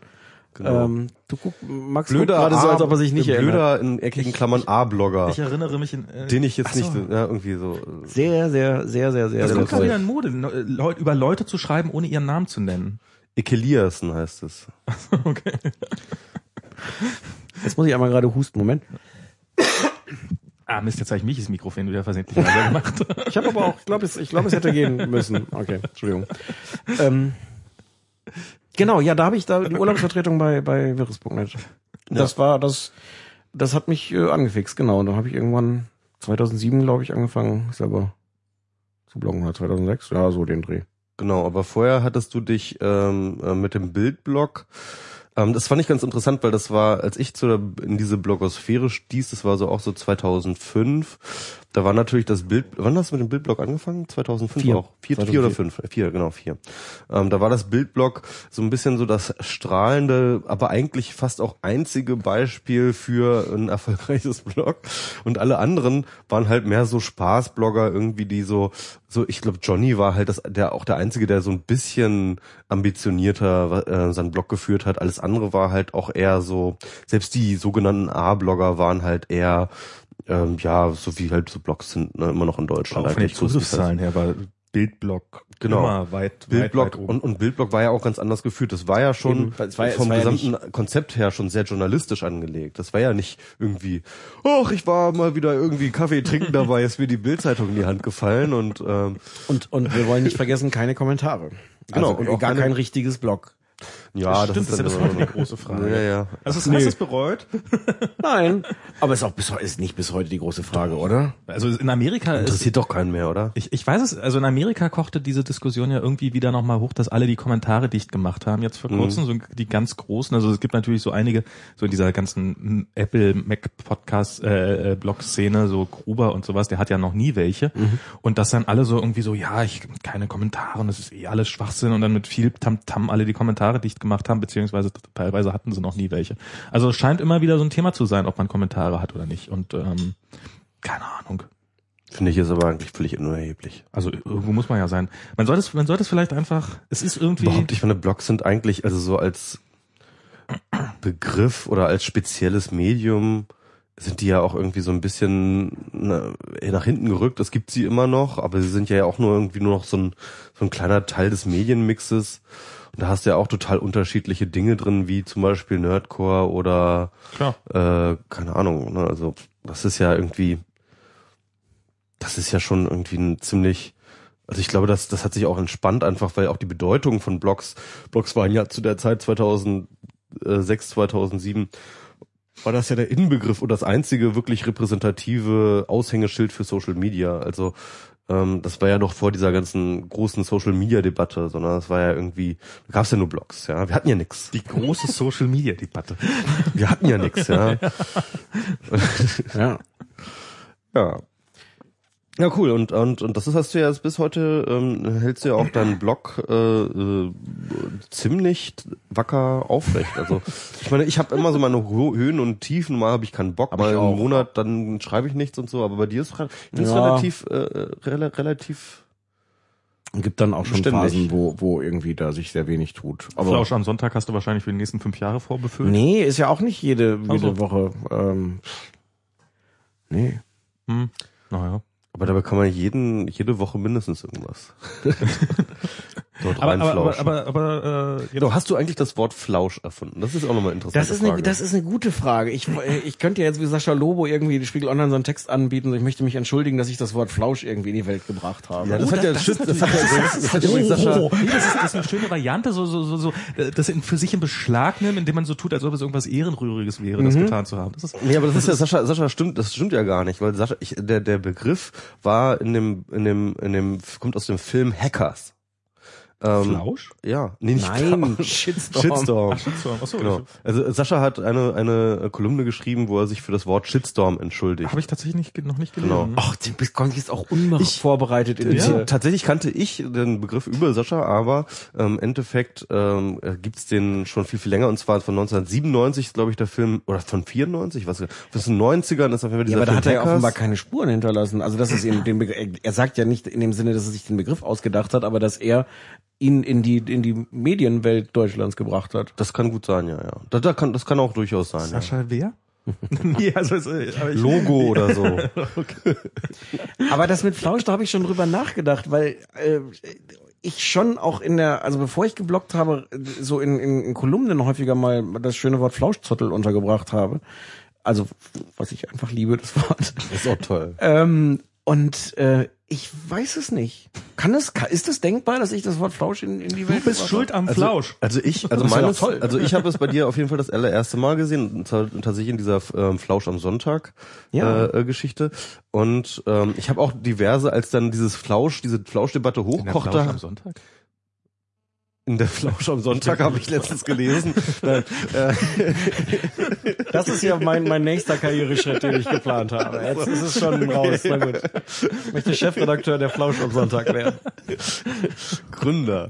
ähm, nee, also, äh, Und auch eine Flausch am Sonntag kompakt möchte ich dann auch gleich planen. nee, was ich eigentlich sagen wollte. Ähm, äh, ich habe, es gab dann tatsächlich diese, diese, als dieses auf, als das aufkam mit diesem Flausch dann im größeren Maßstab irgendwie viral zu werden, ähm, gab es dann diverse Artikel, die versucht Flausch haben, die Etymologie, was? Er Phil im Chat meint gerade, dass das die. Flams ist. Ja. Genau, die Flams. ähm, jeden, jedenfalls, ähm, als, als diese Geschichte dann äh, journalistisch versucht wurde zu eruieren, warst du dann manches Mal auch genannt als äh, Primärquelle. Ähm, das habe ich dann auch gesehen. Also ich hatte selber das Gefühl, dass es von dir habe. Also ich fände das, ich fänd das fantastisch, wenn, wenn, Ja. wenn das quasi das ist, was von mir bleibt. Äh, ich bin da aber natürlich das Gegenteil zu Sascha. Sascha geht ja vermutlich eher so, also Shitstorm, das muss ja von mir kommen. Ja, ja. Und ich, ich bin dann noch eher von der Mentalität, das kann doch nicht sein, aber wäre toll. Nee, nee, aber das würde, finde ich jetzt auch so von meiner, äh, von, von meiner Warte aus, Können wir würde das nicht total gut passen. Haben wir, Ja, nicht, haben wir nicht die Möglichkeit, Ja, das jetzt natürlich. hier zu beschließen, dass ich So das... war das dann damals. Damals hast du den Flausch erfunden, ja? Genau, genau. Das gab es vorher nicht und ich dachte, da bräuchte man doch ein schönes Wort auch für die dann aufkommenden Piraten und so. Also ich finde das total gut. Also das Sascha erfindet Shitstorm, du Flausch, das passt einfach. Stimmt, Ja? ihr könntet dann so gemeinsam irgendwie mal auftreten. Genau. Ja. Das ist irgendwie so, so sie, du mit- du, das ist irgendwie, Sascha ist dein böser Zwilli- Zwillingsbruder oder so. Ja, okay. Ja, genau. Apropos äh, Auftreten, es, ist, du, es gab ja auch mal eine wegen Bildblog geschichtlich, dann war ja auch gab es ja auch eine Bildblog-Lesung, Ja, das war toll. die äh, lustigerweise dann im über Bande dazu geführt hat, dass ich meine Verlobte kennengelernt habe, weil Diana äh, Ihr habt hat dort ja, zusammengefunden? Nee, Ah. aber äh, es gab ja ich da bin ich nicht gewesen, Mhm. aber wir haben uns kennengelernt auf der äh, wesentlich kleineren äh, äh, die schöne Blogger-Party, wo du, glaube ich, auch da warst. Äh, sie hat damals irgendwie die schöne Party hier so in, Ja, in ja, Berlin ja, organisiert und da gab es dann auch mal eine mit Bloggern, wo ich dann auch mit hingezottelt bin. Und äh, da haben wir uns dann kennengelernt. Mit also quasi äh, und da war auch so eine Mini-Bildblog-Lesung dabei. Okay. Ich weiß gar nicht mehr, ob du die selber oder die Nee, Sascha. das, nee, ähm, ich glaube, das war Heiko. Sascha. nee, Heiko war das, glaube ich. Heiko Hebig oder? Dilk, der Bildblog auch mitgemacht hat. Ach so, okay. Weiß nicht, ich glaube, egal. Ja. Auf jeden Fall wollte ich jetzt auch mal so einen kleinen historischen Punkt hier, weißt Ja. du, denn Michi, nicht, dass ich ihn nur alles Das heißt, du hast eine Freundin, oder? Ich, ja. und und äh, Ganz schön, ganz schön intim, was ja, du hier ja, so... ganz schön intim, was ich so über mich so. Also Lanchi würde jetzt sagen, hier über deine heteronormative Performance Ja. äh, lästern. Na, über Performance habe ich jetzt noch nichts gesagt, ne? Ja, also ich das ist so eine Heiratankündigung schon so, eine Performance. Ist auch so ein, so ein muss Wir haben auch eine neue Matratze wie, wie, wie, wie, Was? einfach nur um was zum Thema Performance zu sagen. Was du das gesagt? Ist, was ich- war denn mit der eine alten, neue Matratze? was war denn mit der alten Matratze? Die ist- Ach, wir haben einfach eine neue Matratze gekauft, weil die alte mal langsam fällig war. Das ist jetzt einfach um jetzt, aber es stimmt. Du Du wolltest jetzt ein bisschen über dein Sexleben reden. Ich glaube auch. Nee, ich wollte es eigentlich, ich wollte es so. Na los, jetzt komm. Oh, nee. Los, Max. Jetzt erzähl doch mal. Erster. Fertig. Fertig. Abputzen. ich wollte nur mal einwerfen, wir haben hier 120 Hörer, die wir wahrscheinlich gerade alle vergrault haben. Nein, die, die, die rufen jetzt alle gerade ihre Freunde äh, an, dass sie einschalten sollen, weil es um, um die Matratze von Max geht. Genau.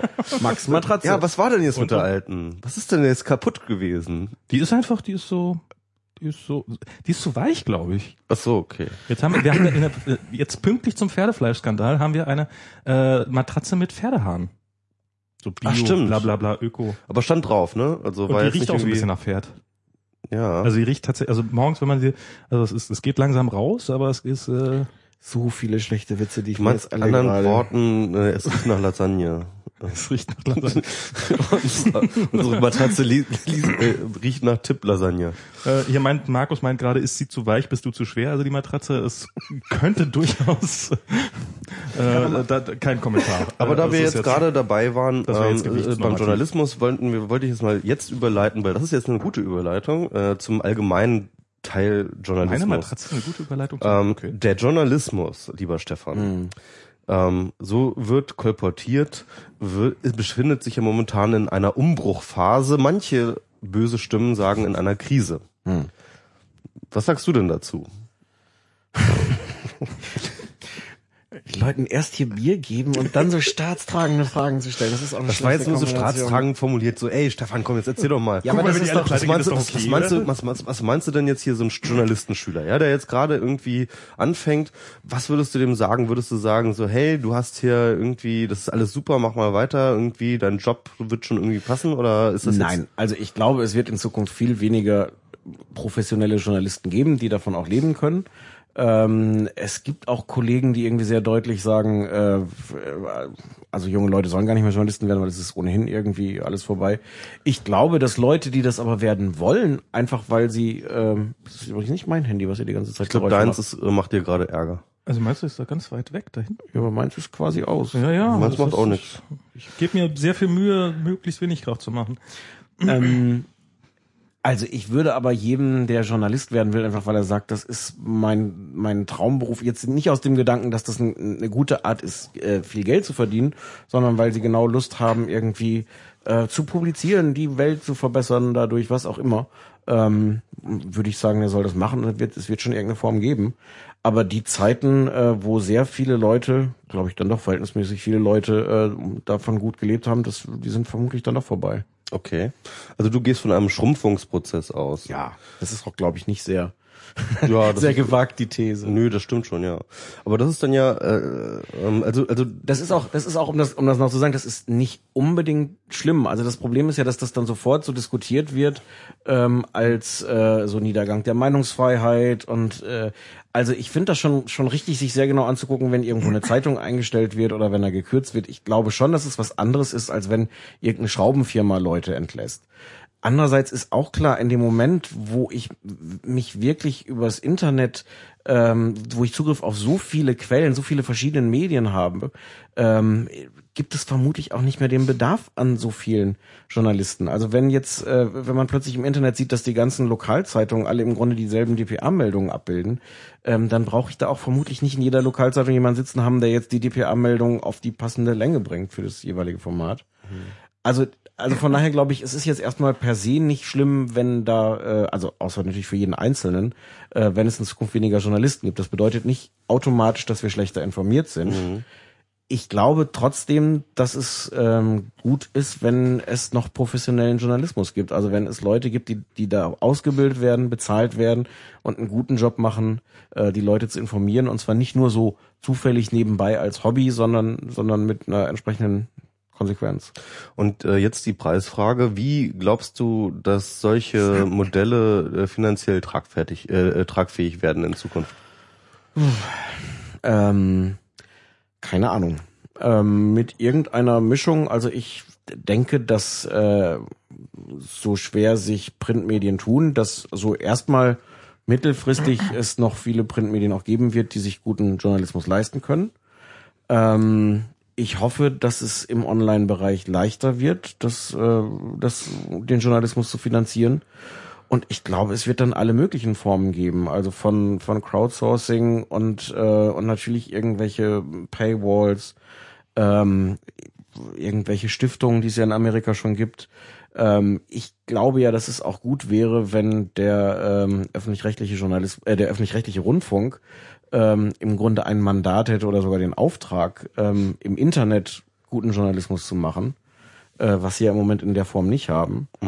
Ähm, Also um nicht die Konkurrenz zu den Verlagen zu sein, sondern einfach um Journalisten bezahlen zu können und ähm, damit, damit da was produziert wird. Ja, also es, es gibt ja im Grunde zwei, zwei Logiken. Wenn man feststellt, es ist im Moment sehr, sehr schwer, ähm, dass sich Journalismus im Internet lohnt. Dann gibt's die eine Möglichkeit, das ist das, was die Verlage sagen, es ist zu sagen, alle, äh, Alle Rahmenbedingungen, dastehen? nee, nee, nee, alle Rahmenbedingungen so zu machen, dass wir die größtmögliche Chance haben, dass es sich kommerziell lohnt. Mhm. Also möglichst ARD und ZDF raus aus dem Internet, Leistungsschutzrecht, all das irgendwie zu schaffen und dann in der Hoffnung, dass es dann unter idealsten Bedingungen reicht, dass wir das finanzieren können das hat eine gewisse Logik, aber äh, das ist jetzt nicht meine, weil ich glaube, dass in dem Moment zum Beispiel die, die Verlage träumen ja davon, dass sie sich alle absprechen und sagen, wir machen jetzt die interessanten Sachen kostenpflichtig äh, und es gibt dieses ganze Verschenken von Inhalten nicht mehr.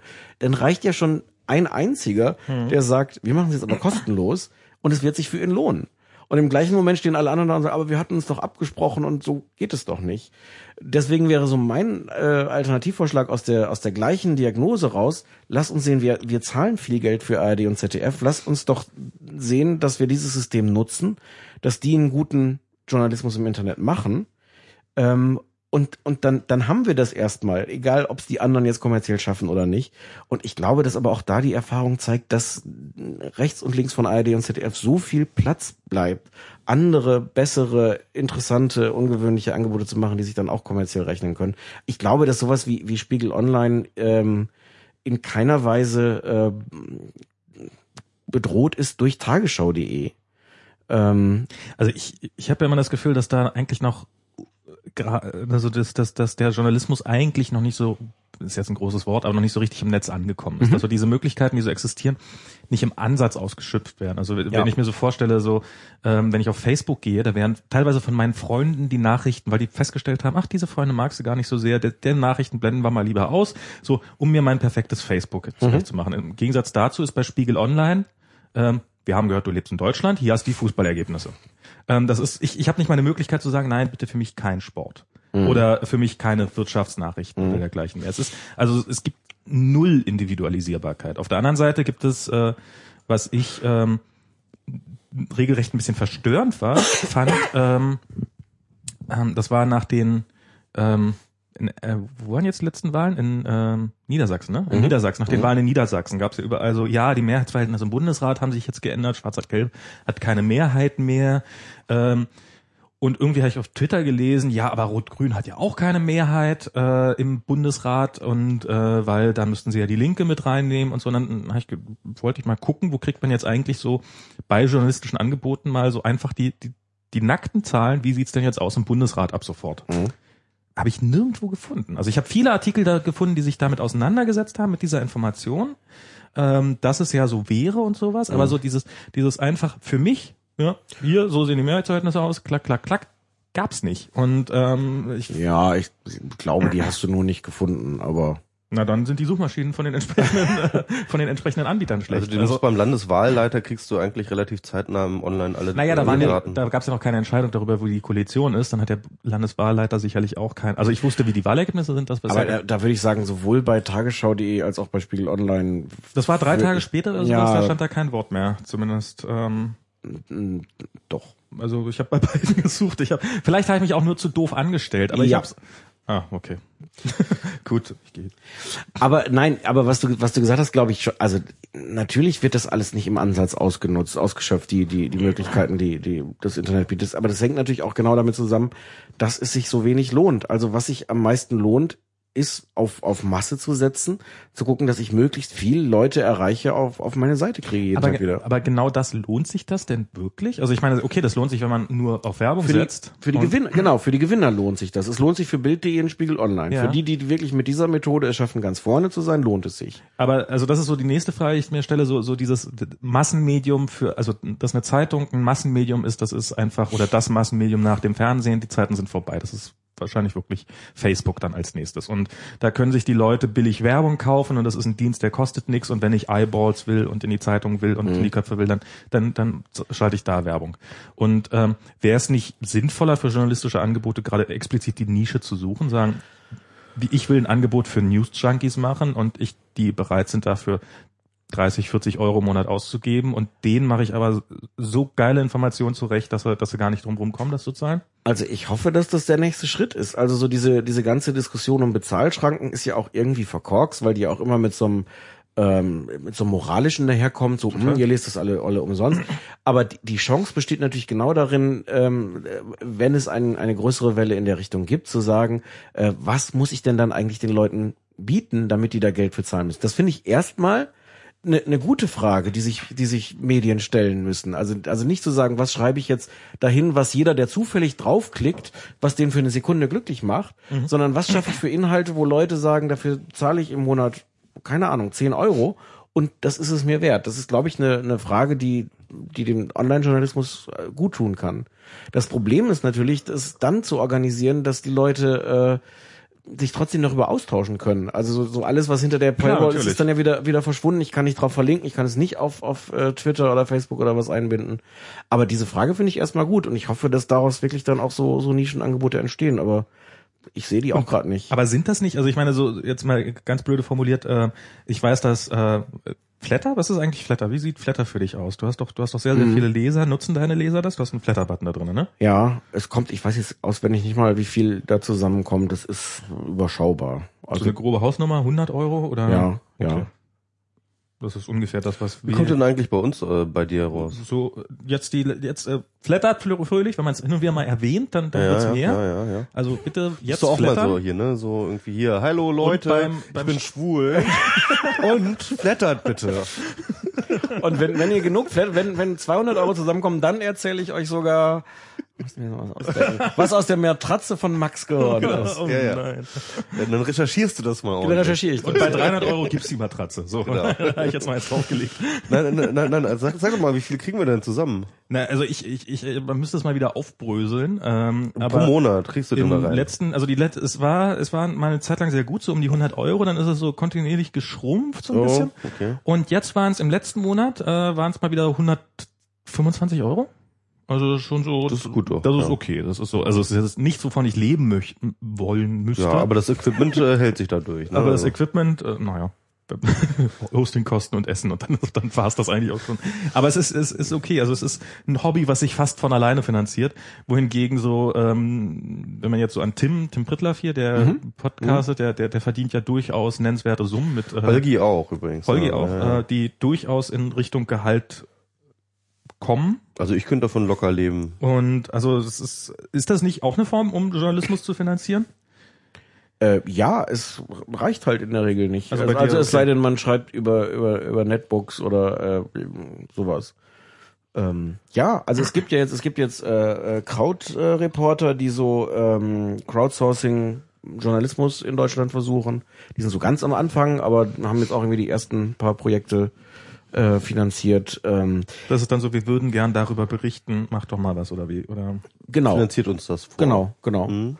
Ähm, da ist auch, äh, äh, wie heißt es, Lobby-Plug? Die sind da auch, die Ah, versuchen auch da sich zu finanzieren. Stimmt, da haben wir noch gar kein Wort drüber verloren. Das müssen wir auch noch mal machen. Ja, kommt noch. genau. Es, es ist halt alles mühsam. Also die Art der. Wäre schon schön, wenn einem das jemand abnehmen könnte. Ja. Ja, Na, es ist auch die Frage, wie viel am Ende am Ende zusammenkommt ähm, und und ob das ob das reicht. Also das man man kann so leicht ja über Verlage schimpfen, aber es ist es ist natürlich eine ganz tolle äh, also Content Mafia und alles ist natürlich eine ganz tolle Form auch gewesen über viele Jahrzehnte genau das zu ermöglichen. Und wenn ein Verleger Verleger gesagt hat, hier ich weiß hier welche Teile mir das das Geld bringen, aber ich weiß auch, dass ich das Geld dann auch an anderen Stellen ausgebe, wo es sich vielleicht nicht eins zu eins rechnen würde, wo ich aber weiß, da kann ich jetzt irgendwie eine wichtige Recherche finanzieren oder keine Ahnung. Aber wir sind jetzt noch bei der Gegenwart und du bist ja ähm, jetzt Spiegelautor, oder? Ist Ja. das richtig? Bist du festangestellt beim Spiegel? Nicht? Ach so, aber du bist freier Spiegelautor. Ja. Okay, aber das heißt aber schon irgendwo außerhalb des Spiegels zu lesen? Ja, vier Wochen danach. Ach, vier Wochen danach, okay. Ja. Da, auf, auf, äh, auf spiegel.de. auf spiegel.de. Dann im Archiv. Die, Also das das ja wird- immer noch alles rein. Genau, nach, nach vier Wochen später ist es dann alles umsonst. Weil ich würde gerne dafür bezahlen, aber äh, es ist ehrlich, erstens ist es gedruckt und zweitens ist es dann doch ein bisschen viel Geld um für einen Artikel von dir. I- Ach, weiß ich nicht, vier Euro könnte das, finde ich, schon wert sein, fünf oder? Euro, oder? Nee, vier, glaube ich. Echt? Ich dachte Oh fünf. nein, nein, nein, nein. Ach so, der Online, online kostet nur vier, oder was? Also fünf du sind's nicht. Fünf, Ja, ja, fünf sind's nicht. ähm, Okay. Und es ist zumindest, finde ich, so diese, diese, äh, diese Web-App, also man kann das ja auch einfach im, im, im Browser lesen, äh, dann für vier Euro, glaube ich. Okay. Ähm, und das ist zumindest also sehr schön, sehr schön äh, programmiert. Ich finde, das ist irgendwie gut zu nutzen. Jetzt Aber ich hier das Dreckstelefon. Das Ja, äh, hast du denn da mal deine scheiß SMS gekriegt oder was? nee, ich habe diese SMS nicht gekriegt, aber ich äh, hab das jetzt. Ich habe Diana gesagt, sie soll warten, bis sie die SMS kriegt, dann soll sie mir irgendwie per Twitter Bescheid sagen und dann kriege ich das schon alles mit. Genau, okay. aber die, die stehen jetzt draußen noch auf der Matratze. Aber jetzt habe ich es ausgeschaltet. Jetzt ist Mhm. aus. Jetzt ist es auch weg. Das dauert offensichtlich noch mal noch ein bisschen. Ja, das muss dann runtergefahren werden, der Stack. Ach so. Ne? Ja, aber Das, w- warte mal eine Sekunde noch zu diesem Geld. Das, das größere Problem, also das ist relativ mühelos inzwischen zum Beispiel den Spiegel einfach zu sagen, ich kaufe eine Ausgabe, um Ja. die online zu lesen. Es bleibt natürlich diese Hürde zu sagen, du musst das Heft kaufen. Du musst quasi, du kannst, wenn du einen Artikel von mir lesen willst, den kannst du sogar inzwischen direkt verlinken, auch, auch hinter der, der Paywall und kannst dann so die ersten drei Absätze lesen oder sowas. Aber du musst dann das ganze Heft kaufen. Und ich meine, das bleibt jetzt so, das ist jetzt so die nächste Hürde. Ähm, das ist so das, was die, die Musikindustrie vor, ich weiß nicht wie viele Jahren hatte, die sagte, aber das funktioniert alles nur, wenn wir bitte ganze CDs verkaufen wollen und wir wollen nicht, dass die Leute einzelne äh, Singles kaufen können. ja, das ist Quatsch. Ähm, ja, aber, aber die Frage ist, ob das dem Journalismus am Ende gut tut, wenn du dieses Paket aufschnürst und sagst, Leute äh, können das alle einzeln kaufen und zahlen vielleicht dann, keine Ahnung, 10 Cent. Was ist dann, was ist dann ein Artikel von mir? Wie viel würdest du zahlen für den, den Artikel aus dem Spiegel von mir? Das ist eine sehr interessante Frage. Das ist sicherlich auch eine Gewöhnungsfrage. Und, und ein bis zwei Euro würde ich dafür zahlen, glaube ich. Echt? Mhm. Okay. Aber es ist natürlich dann, dann wieder die Frage, wenn du, wenn du sehen kannst, Ich sehe gerade jemand, der sein Honorar verhandelt. aber wenn du, wenn du dann natürlich wieder siehst, für welche Artikel zahlen die Leute, ähm, und für welche zahlen die womöglich nicht, aber willst du dann, wenn, wenn du dann feststellst, die Leute wollen die Syrien, für die Syrien-Reportage gar nicht bezahlen. Das hast du doch schon eh beim Online-Journalisten mit den äh, Klickzahlen. Ja, ne? Also ich wollte gerade sagen, es Ja, kann ja. auch eigentlich nur besser werden im Vergleich zu jetzt. Ja. Also ich meine, wenn Was- so- was ich übrigens ganz ich habe schon das Gefühl, dass dass so Artikel, dass es so sehr darauf geht, in der Überschrift irgendwie ein möglichst Total. krasses Thema Ja, ja. und mm, und und dann wird das auf Facebook massenhaft verbreitet. und Genau, Twitter ist wieder die 100.000 Leute ab. Ja. ähm, ja. ähm, äh, aber äh, ich, na, äh, ich finde es ganz interessant, eine neue Praxis, die ich jetzt feststelle, die die Piraten, und da tun sie tatsächlich ausnahmsweise ihren Namen alle Ehre, ähm, jetzt machen, ist halt, dass sich immer, wenn ein relevanter Artikel über sie oder mit in Bezug auf sie irgendwie in den Medien vorkommt, dann und hinter einer Paywall ist, dann äh, wird er halt irgendwo gepastebinnt. Ne? Also Hm. Pastebin, dieses, ähm, ähm, dieses, weiß ich nicht, da kann man Also halt irgendwie anonym Christopher Lauer halt irgendwelche, genau, Christopher Lauer, das war zum Beispiel so eine Sache, habe ich halt gestern oder vorgestern schon ähm, den Artikel dann gelesen gehabt, bevor er dann irgendwie online war. Und dann zwar auch, glaube ich, mit einigen Spiegelartikeln, von der Meiritz, der, der dieser Spiegelartikel über die Piraten. Wobei der stand auch sehr schnell bei Spiegel Online, aber es kann natürlich sein, dass es immer noch. Ja, äh, genau. Also es war, später das war auf jeden ja. Fall vorher schon, ähm, ging der schon als Pastebin rum. Ich habe den als PDF zugeschickt bekommen von irgendjemandem. Ja, das gibt's auch, ja. Raub, böse Raubkopierer, ja. Ja klar, aber das ist dann wahrscheinlich, dann kannst du wahrscheinlich durchs Wasserzeichen vielleicht irgendwie gucken, wer das gekauft hat und dann irgendwie keine Ahnung was. Aber auf jeden Fall, ähm, äh, auf jeden Fall ist halt diese diese Praxis des äh, Artikel-Paste-Bin äh, Raubkopierens ähm, greift um sich und das äh, unterstütze ich. So. Das unterstützt du. Nee, Ja. unterstützen tue ich das nicht. Nee, aber- ich auch nicht. Ja, da bin ich wieder mal alleine. Aber ich kann, ich kann dieses Dilemma auch nicht auflösen, weil, ähm, also ich unterstütze es überhaupt nicht, weil, weil natürlich das nur so funktioniert, dass Leute dafür zahlen.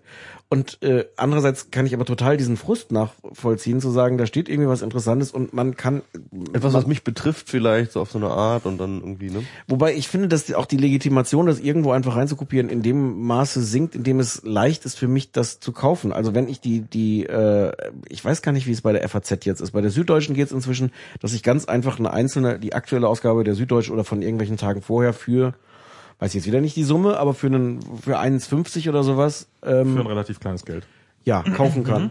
Und äh, ich finde, also ich hätte jetzt eher eine Sympathie für diese Pastebin-Aktion, wenn man sagt, die einzige Chance da dran zu kommen an diesen Artikel wäre, ein Drei-Monats-Abo der FAZ abzuschließen, was ja an vielen Stellen immer noch so ist, wenn du es wenn du's lesen willst. Ja.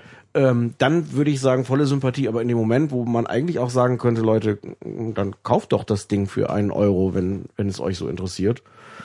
Verstehe ich zwar den, den Reflex, aber gutheißen kann ich den dann doch nicht. Also meinem Informationsbedürfnis kommt das jedenfalls entgegen. ja, das stimmt. Wieder ein Stück Information, ohne einen Euro auszugeben. Wo, Ja. Wobei das, wobei das natürlich auch wirklich ähm, so dieses, dieses äh, Fass aufmachen. So, so, ich glaube, dass dieses, dieses Zeitungsdenken, wir haben hier, man holt sich morgens eine Zeitung, dann liest man die von A bis Z durch und sowas. Das ist ja nun wirklich alles lange hinfällig. Das hast du ja gerade selber schon angedeutet. Ja, aber das ist natürlich das, das verdammte Geschäftsmodell. Also natürlich Ja, kann ich mich hinstellen und sagen, Leute, guckt euch die Musikindustrie an. Das ging auch erst irgendwie gut, als dann iTunes kam und gesagt hat, sie nicht von wegen ganze Platte kaufen, sollen die Leute schön einzeln 99 Cent. Ähm, aber ob da am Ende eine Summe bei rauskommt, von der die, die Verlage dann leben können, ist natürlich dann trotzdem die Frage. Natürlich, das ist eine, aber ähm, dass ich von der aktuellen Variante offensichtlich glauben, nicht leben zu können. Das ist ja. Ja, zurzeit, zurzeit ist halt das Kalkül zu sagen, wir versuchen das so viel, also das Printmodell so lange wie möglich irgendwie zu retten und durchzuhalten. Oder man äh, macht ein Leistungsschutzrecht. Ja. Wir haben jetzt eine kleine Überleitung wieder. Sehr gut. Ist mir gar nicht aufgefallen. Ähm, Zu welchem Thema denn? Schon wieder ein, ein, ein, ein, ein Thema, das nennen wir einfach LSR. Das ist das Hashtag, mit dem das auf Twitter immer firmiert. Und äh, du bist ja ein erklärter Gegner des Leistungsschutzrechts, erklärt in dem Sinne, dass du auch Mitglied ähm, beim Eagle bist. Beim Ja, unter, Nee, unter, unter, Unterstützer. Unterstützer. Ja, Mitglied, Unterstützer, das ist irgendwie ja. Nö, das ist nicht irgendwie, ja. Ich, ich, das- also es ist nicht mehr, als dass ich sage, ich finde das gut, was die machen. Okay. Okay, also bei Eagle. Meine, meine Unterstützung Mhm. besteht exakt darin, dass ich diesen Button auf meiner Homepage habe und das Mhm. damit. Okay, gut, ja, ja, ja. ja. Und dass du für dass 20.000 sie- Euro im Monat und- bekommst, oder? Und, aber, aber, aber das ist ja nur geheim. Ach so. und dass sie halt auf ihrer Webseite wiederum halt Stefan Niggemeier Genau. ausweisen, als wir haben hier Stefan Niggemeier, Ja. ne? Der, der Film Ja, genau. Also, aber es ist auf jeden Fall eine bewusste Assoziation und das ist halt, ähm, das, genau das meine ich ja mit erklärter Gegner. Also Ja, ja, ja, da habe ich gar nicht Erklärung. widersprochen. Ja, genau. Also auf jeden Fall ähm, das Leistungsschutzrecht, was ich übrigens sehr sympathisch finde, das ist jetzt nichts, wogegen ich mich jetzt äh, wehren würde. Ähm, aber das ist ja momentan auch gerade wieder in das der Diskussion. oder gegen das, gegen das Dagegensein? Das gegen das dagegen sein. Bin ich ein großer Freund von. Ähm, vielleicht ähm, machen wir mal ganz kurz eine, einen Exkurs über die aktuellen Ereignisse, weil das überschlägt sich auch gerade wieder. Gestern war ähm, der Philipp Rössler beim bei ULD ähm, unter den Linden, nee, UDL, UDL Digital, ähm, unter den Linden Digital. Das ist so ein komisches Ding von ähm, E Plus Mhm. ähm, wo er ähm, diskutiert hat mit irgendetwas. Und Mario Sixtus hat ihn dann dort äh, direkt konfrontiert in der Fragerunde mit dem Leistungsschutzrecht. Und äh, Philipp Rösler hat einerseits ähm, gesagt, dass ähm, es in seiner Partei und vor allem auch in seinem Ministerium oder nicht mit seinem Ministerium, aber irgendwie seiner, unter seinen Mitarbeitern ähm, äh, ein bisschen rumort gegen diese Gesetzesinitiative. Andererseits meinte er, dass auch Google und die Verlage gerade in intensiveren Verhandlungen sind. Ich habe jetzt gerade gelesen, die sind wohl gerade mit einem größeren Tross, sind deutsche Verlage oder Vertreter deutscher Verlage in Kalifornien. Aber ich glaube, dass das ein Missverständnis ist Ja. von Rösler. Also nicht, dass die da sind, die sind da, Ja, ja. aber halt auf so einer, so einer, äh, wir besuchen mal Kalifornien-Reise und womöglich reden die da auch miteinander, aber also da fand ich zumindest jetzt die plausibelste Erklärung, dass das wirklich einfach, dass Rösler da irgendwas falsch verstanden hat. Also der Diekmann ist ja jetzt seit längerem schon. Weißt du zufällig, was geht Diekmann ne, da seit, ich glaube, einem halben Jahr oder so in, in Kalifornien macht? lernen. Aber, aber ich meine, er hat, macht er irgendwas Offizielles dort oder so? Das ist das Offizielle. Irgendwie Kontakte knüpfen, äh, mit irgendwelchen äh, Startups Wer ist denn jetzt gerade Ch- Chefredakteur bei Bild? Ähm, wer ihn da jetzt vertritt, weiß ich gar nicht. Vermutlich Marion Horn und Alfred Traxler. Mhm, okay. Habe ich jetzt aber nicht, aber müsste ungefähr hinkommen, doch. Nicht der Blome? Ist der nicht auch Chef? Chef nee, der ist, glaube ich, Chef der Hauptstadt, des Hauptstadtbüros. Ah, okay, okay. Na gut, auf jeden Fall ähm, ähm, bei Axel Springer äh, äh, rumort es und es gibt dann wohl, glaube ich, sogar eine Anfrage von einem Knüver, der dann per Twitter mal gefragt hat, den Käse, was die da gerade machen in Kalifornien. Ja, die Antwort Käse war nix. Hm? Nix war die Antwort im Grunde. Ja, sie, nee, hat dann durchaus auch gesagt, ja, sie reden mit Google auch. Hm. Ähm, ähm, allerdings eben nicht um eine, das war dann eben diese, äh, äh, das was Knüver gefragt hat, sie wollten jetzt nicht eine französische Lösung, die französische Lösung muss man dazu sagen, ähm, sie haben sich in Frankreich ja vor kurzem ähm, außergerichtlich geeinigt und ähm, auch darauf geeinigt, dass kein Gesetz kommt, mit einer ganz absurd geringen äh, Summe, die irgendwie Google an Verlage zahlt und dann noch irgendwie eine Kooperation mit denen, dass äh, die bei Google AdWords oder so irgendwie billiger Anzeigen schalten dürfen oder so ein Quatsch. Ja, aber man, man, dieser zweite Teil ist, ist dubios. Also man weiß nicht so richtig, ob nicht da im Grunde das, der, der große Batzen drin steckt. Weil sonst die Summe wirklich erstaunlich klein wäre. Ja, ne? Aber ich, also ich weiß es nicht, aber Na, ich glaube, dass, dass das, genau, ich glaube, dass, dass das eine Finte ist. Ich glaube, ich kann mir nicht vorstellen, dass die Verlage und Google das in, in, in Deutschland auch wollen oder hinkriegen. Jedenfalls die Zeit wird knapp, ähm, noch vor der äh, großen Pause ähm, diesen Gesetzesentwurf durchzupeitschen, ist gerade wieder runtergenommen worden von der letzten Tagesordnungspunkten, Ähm, und ähm, das äh, verringert gerade extrem die Chancen, dass dieses Gesetz jedenfalls noch in dieser Legislaturperiode durchkommt. Ja.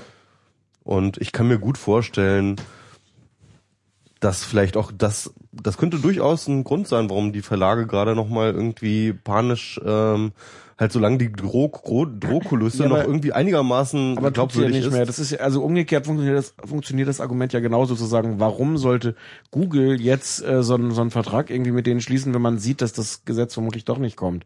Das war ja in Frankreich anders. Da war ja, da hat ja äh, der, der Präsident Hollande ein Ultimatum gesetzt und gesagt, ihr müsst euch bis hierhin einigen. Also von daher war, von daher war da die Drohkulisse ganz eindeutig. Im Moment würde ich jetzt so als Beobachter von außen sagen, gibt es für Google gar keinen Grund in Deutschland äh, irgendwelche Verträge abzuschließen. Aber sie werben jetzt in Taxis mit einem Spruch von Mario Sixtus. Ja, und sie werben auch in Tageszeitungen und äh, ich weiß leider nicht wie viel, aber das sind also erhebliche Ausgaben, die die Google da macht. Äh, ich weiß Und gar im nicht. Grunde genommen schon fast ein Leistungsschutzrecht sind. Ja, also. mm, ja. Das soll mir, das soll mir auch sehr recht sein. Ich bin ja sehr dafür, wenn auf diesem, ich finde auch, dass das Google gut ansteht, da in der Form die, die deutschen Verlage zu unterstützen. ja. Ähm, ich frage mich eh, warum Google nicht viel mehr, also, also ich glaube, dass das, was Google macht, äh, wenn wir von Snippets reden und diesem ganzen, worum es da geht, dass das absolut legal ist. Ähm, und dass es, dass es kein Gesetz geben sollte, das das verbietet oder lizenzpflichtig macht oder irgendwas. Ich glaube aber trotzdem, dass wenn man sieht, dass es, dass Google unfassbare Gewinne macht und es Zeitungen sehr schlecht geht, dass es Google gut anstehen würde und sei es nur so als PR-Offensive, in irgendeiner Form professionellen Journalismus in Deutschland zu unterstützen. Und sei Also die es Zahlen- durch Anzeigen. Naja, und sei, aber- und sei es vielleicht- durch Anzeigen. Gegen Aber das vielleicht machen sie es ja auch in einer Form, die den Verlagen dann wieder nicht recht ist, äh, indem sie einfach sich selber ein paar Journalisten einstellen. Ich- ich könnte mir eine zeigen, gute- ja. Ich könnte mir eine gute, ich könnte mir einen guten Kompromiss vorstellen, den die Journalisten eingegeben haben. Also sie begraben das Leistungsschutzrecht, aber dafür tut Google einfach so, als würde das Leistungsschutzrecht immer noch ähm, bevorstehen und einfach das ganze Jahr über Anzeigen Ja. gegen das Leistungsschutzrecht schalten. Bin dafür. Das wäre doch mal irgendwie Ja, das wäre das. Aber, aber in allen deutschen Tageszeitungen. aber äh, vielleicht steckst du ja da ein bisschen tiefer drin. Ich, ich aus meiner Logik heraus äh, halte es ja für aus Verlagssicht hinreichend dumm, ein Leistungsschutzrecht zu fordern. Also es mag sich vielleicht für ein paar große Verlage lohnen, aber für so kleine Verlage habe ich das Gefühl, ähm, die fliegen aus Google raus, weil per, per Gesetz müssen sie, dann, dann kommt Google und sagt, guck mal, jetzt können wir verhandeln darüber, dass sie wieder reinkommt. Ähm, und wenn sie, wenn sie Arschlöcher sind, ich meine, ich glaube gerade kleinere Verlage sind von Google abhängiger als umgekehrt. Also die, die Logik der Verlage ist ja, ähm, dass Google als quasi Monopolist niemanden rauswerfen darf. Also das ganze Leistungsschutzrecht, diese ganze Taktik von den Verlagen macht nur Sinn unter dem der Voraussetzung, dass der nächste Schritt heißt, sie äh, Google darf überhaupt niemanden aus dem also Der das ja ist schon gelegentlich mal angekündigt worden ist. Das hat Christoph Käser das, glaube ich, schon mal auch. Ja, ja, die, die, sind, die sind da sehr offen. Das ist ja genau das Paradoxe. Die Verlage wollen einerseits Google äh, zwingen, ähm, nicht Verlagsinhalte anzuzeigen, ohne vorher nachzufragen, ob sie dürfen. Und im nächsten Schritt aber zwingen, niemanden aus dem, also sie, sie, sie zwingen sie zum Zahlen. Ja, genau. Das Also ist im Grunde genommen darum die geht es, Dienstleistung abzunehmen, egal ob sie sie wollen oder nicht. Ja. Ich finde, das ist auch tatsächlich genau das. Also Und das, also ehrlich gesagt, rechtlich kann ich das nicht beurteilen. Also mir erscheint das in dieser, Ja. gerade in dieser Kombination natürlich sehr abwegig. Aber mit so einem Marktanteil von, was sind es, 95 Prozent oder sowas für Google, ist schon natürlich auch richtig, dass, dass man sich sehr genau anguckt, was dürfen die dann machen oder, oder was nicht, einfach weil sie diesen Marktanteil haben. Also es geht, es würde ihnen aber nicht darum gehen, diesen äh, Marktanteil, also den Verlagen, den diesen Marktanteil zu brechen, weil da, das könnten sie ja relativ einfach machen, indem sie ähm, sich einfach dagegen stellen, indem sie auf Ja, Google nicht mehr nicht mehr auftauchen, sondern nur auf Bing, könnten sie ja mit Microsoft den Deal machen und Also sich dafür ein paar Millionen zahlen lassen und ähm, dann sind sie halt auf Google nicht mehr und dann kann man ja gucken, ob die Leute dann Bing nutzen oder nicht. Wa- Was ich übrigens an dieser ganzen ähm, äh, Struktur irgendwie interessant finde, ist halt, dass es ein Raubrittertum ist.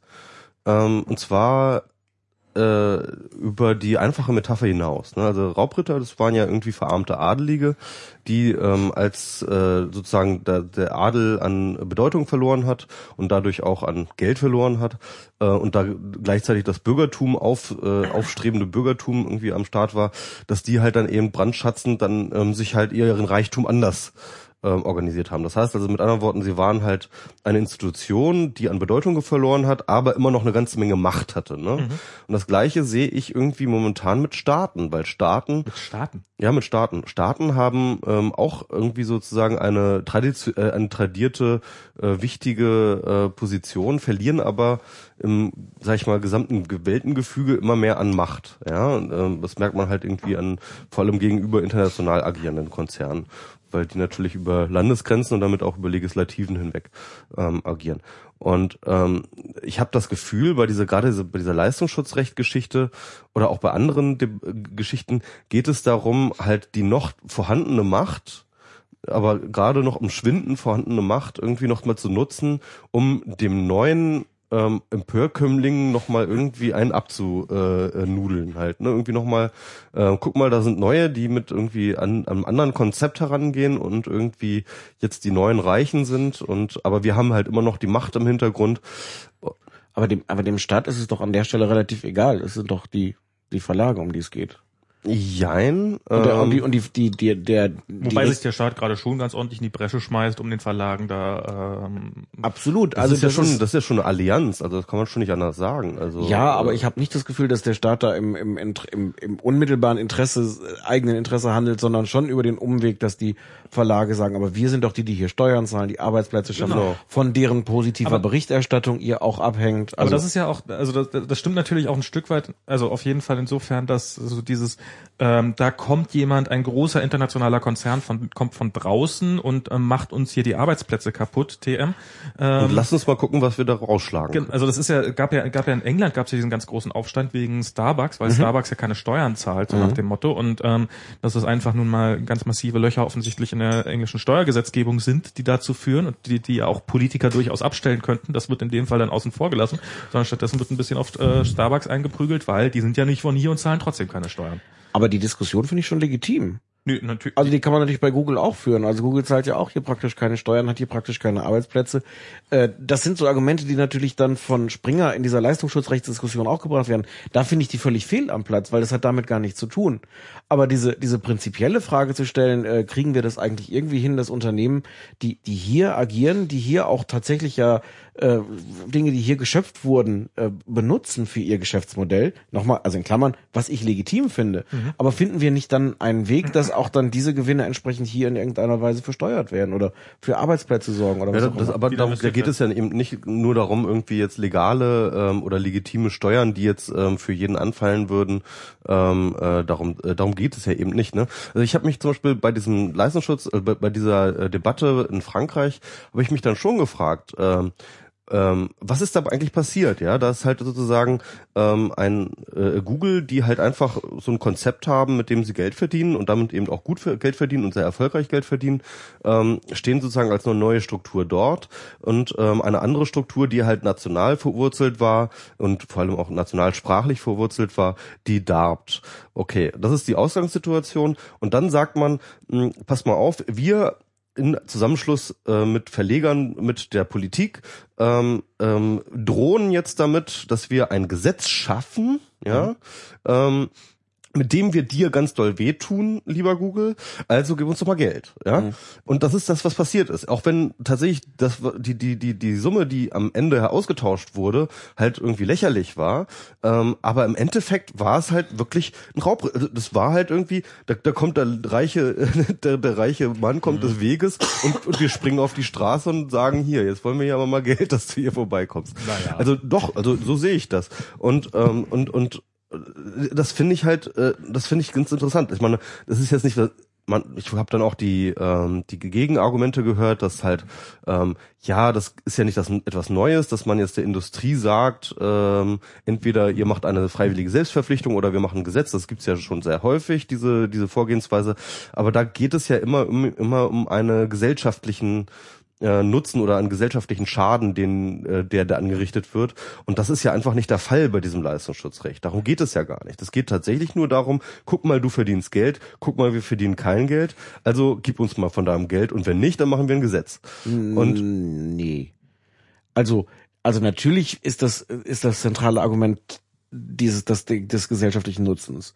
Zu sagen, wir, wir brauchen Journalismus und wenn es jetzt, äh, wenn es sich nicht mehr lohnt, tragfähig ist, dieses Ges Genau. Gesellschaftsmodell. äh, Finde ich, nein, nein, finde ich ja auch nicht. Finde es ja auch am Ende nicht tragfähig. Aber das Argument ist natürlich genau das zu sagen, äh, wir brauchen jemanden, der, der die Inhalte herstellt. Ähm, und wenn wir jemanden haben, der sie, der sie auffindbar macht, aber niemanden mehr, der sie produziert, ähm, haben wir gesellschaftlich ein Problem. Na, und wahrscheinlich wird es darauf hinauslaufen, dass Google dann nächstes Jahr sagt, guck mal, wir haben hier 100 Millionen deutsche Arbeitsplätze investiert. Da, und äh, wir sind auch wichtig. Meinst Oder? du? Ja, ich glaube schon. Also ich, ich glaube, Also dieses- momentan mit der Datenschutzreform glaube ich, dass sie sich eher aus Europa zurückziehen werden. Nein, weiter. einfach nur, einfach nur, um, um sagen zu können, guck mal, wir machen auch was. Was, die wollen jetzt einfach irgendwie Schraubenfabriken hier aufbauen, oder? Die haben gerade in Frankreich 60 Millionen irgendwie äh, hingedrückt, um einfach ein Problem Das weniger ja- zu haben. Ja, ist 60 Millionen, das ist halt Ja, auch, eben. Warum sollen sie nicht hier 100 Millionen nehmen, um, um, oder auch 60 Millionen, um, um sich das Problem vom Hals zu halten? Ja, Um ja. einfach- wenn, wenn das um- geht. hätte man, hätte man aber geht. vielleicht auch schon mal machen können. Ne? Hätt, also dass das äh, das äh, Wie viel haben- mit die schlechtesten Lobbyisten hat, die man sich äh, was, was ja eigentlich eine gute Sache, also was ich ja ehrlich gesagt Wie, wie viel haben sie denn eigentlich gegeben für das äh, Google-Institut? Wie viel, da steckt auch nicht so viel drin. 30, 30 Millionen oder sowas. Irgend so, ja. Aber das ist, äh, ich finde es ja ehrlich, ich finde, also ich finde ja Google bis zu einem gewissen Grad sympathisch, weil es ist ja wirklich so eine so eine Nerd-Firma zu einem so so wir machen Dinge, also so so wie die Borg, wir machen Dinge, die logisch sind und mm, mm, mm, und wenn irgendwas nicht in unser Prinzip und so und und ähm, Du findest die Borg sympathisch. ja, auf so eine Art schon klar. Äh, Du bist ja ein sehr hat- außergewöhnlicher hat- Star Trek-Fan. es hat wenigstens ein System im Gegensatz zu diesen anderen Leuten mit ihren Replikatoren und äh, Also ich bin ja mal für die Borg. nee, aber, aber einfach so dieses so, so, so aus der aus der Perspektive, also so dieses wie auch die Argumentation von seitens Google gegen das äh, Leistungsschutzrecht gerade am Anfang ja geführt worden ist, so sehr stark auch so dieses, ja, aber dann braucht man noch ein System, dass wenn, wenn, dann müssten die Verlage doch kennzeichnen, dass sie Verlagsangebote sind und sie können doch in der robots.txt und so. Das ist eine sehr, sehr technische Herangehensweise und ähm, die ich ja irgendwie, also so die, auch so ein bisschen so dieses Code is Law denke, die ich ja auch irgendwie ganz sympathisch finde.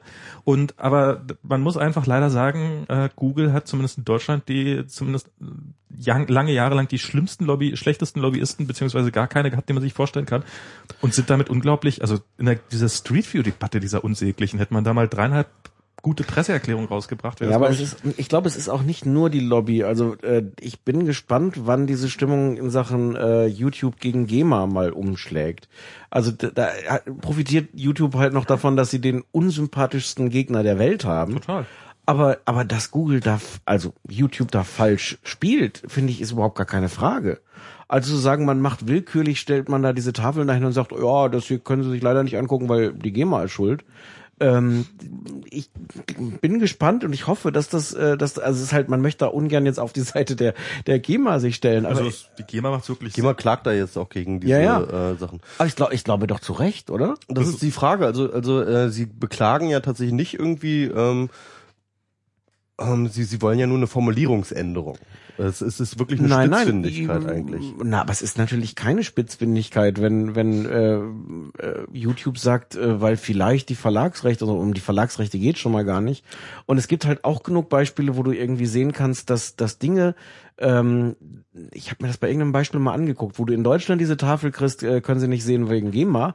Äh, die sind im Ausland auch gesperrt, aber weil es dann heißt, ist zum Beispiel äh, Content von Universal oder irgendwas Urheberrechtsanspruch. Also, dass die gerne, glaube ich, aus reiner Willkür auch diese diese diese GEMA-Sperren behaupten, um um da so einen PR-Sieg davon Also ich zu habe sowas ähnliches auch schon gehört, aber ehrlich gesagt, das finde ich jetzt ehrlich gesagt noch alles ein bisschen zu dünn, die, äh, Naja, also das- ähm, also- die, die, äh, äh, also die, die, die Faktenlage. Also ich finde es jetzt nicht an den Haaren herbeigezogen, dass YouTube auch probiert in dieser Schlacht ein paar Mittel zu nutzen, um um Das kann ich mir gut also vorstellen, aber ich, aber ich habe da keine Evidenz für. Ich, ich habe auch schon äh, gesehen, dass das auch in Deutschland schon dran stand, so dieses äh, ist wegen Rechten von Universal. Ich fand es mal besonders witzig, als irgendwie auf einer äh, offiziellen Sony Fernseher Werbeseite äh, in der Mitte ein YouTube-Video drin war, was in Deutschland nicht gespielt werden durfte, weil, weil der Content Sony Music gehörte und, äh, und das stand dann auch da. ähm, Also man, man da sind an, an, an diesem Streit gibt's glaube ich auch nur Deppen. Also da möchte, da möchte man auf der Seite von niemandem stehen. Natürlich. Aber, äh, aber ich glaube, dass YouTube da lange noch so und wahrscheinlich auch Aber immer nicht noch auf der Seite, auch erst recht nicht auf der Seite von der GEMA, so, wie, so dämlich, wie die sich anstellen. Nein, aber, aber ich glaube, dass, dass YouTube noch so ein bisschen auch da als die Guten gelten, die oder die in irgendeiner Weise für uns Aber, aber, kämpfen. aber das ist doch auch, das ist doch auch logisch. Ich meine, das ist, das ist, das ist ja sowas, was ich auch bei den Verlagen und gerade auch bei den Musik, äh, ganz besonders bei den Musiklabels, jahrzehntelang waren die Musiklabels waren die, die uns den Content gebracht haben. Wir haben hier eine CD gemacht, bitte gib uns Geld und wir geben dir den Content. Und plötzlich werden sie zu denjenigen, die verhindern, dass du auf den Content zugreifen kannst. Und ähm, jetzt sind YouTube, na, natürlich bin ich auf der Seite von demjenigen, der es mir geben will. Ist doch, ist doch, ähm, ist doch sehr naheliegend. Ja, aber dann sind wir jetzt auf dieser Paste-Bin-Ebene, ne? Also zu sagen, äh, Hauptsache ich krieg den Stoff. Naja, also erstmal im Impul, also Teich so die- Stoffe, ey. Ohne Lauer. Apropos, gib mir mal zum Bier. ohne, ohne meinen täglichen FAZ-Lauer kann ich doch nicht bekommen. Genau. Hier, Mann. Ähm, Nein, naja, natürlich, fun natürlich funktioniert das. Ja, ich brauche jetzt, ey, das wäre doch mal eine geile Sache. Jeden Tag ein Pastebin veröffentlichen, wo drin steht Pferd. Kannst du auch vielleicht abonnieren als einfach sein Newsletter. einfach- dir. Einfach, einfach den Lauer jetzt einfach raubkopieren und dann einfach ein Pastebin Pferd.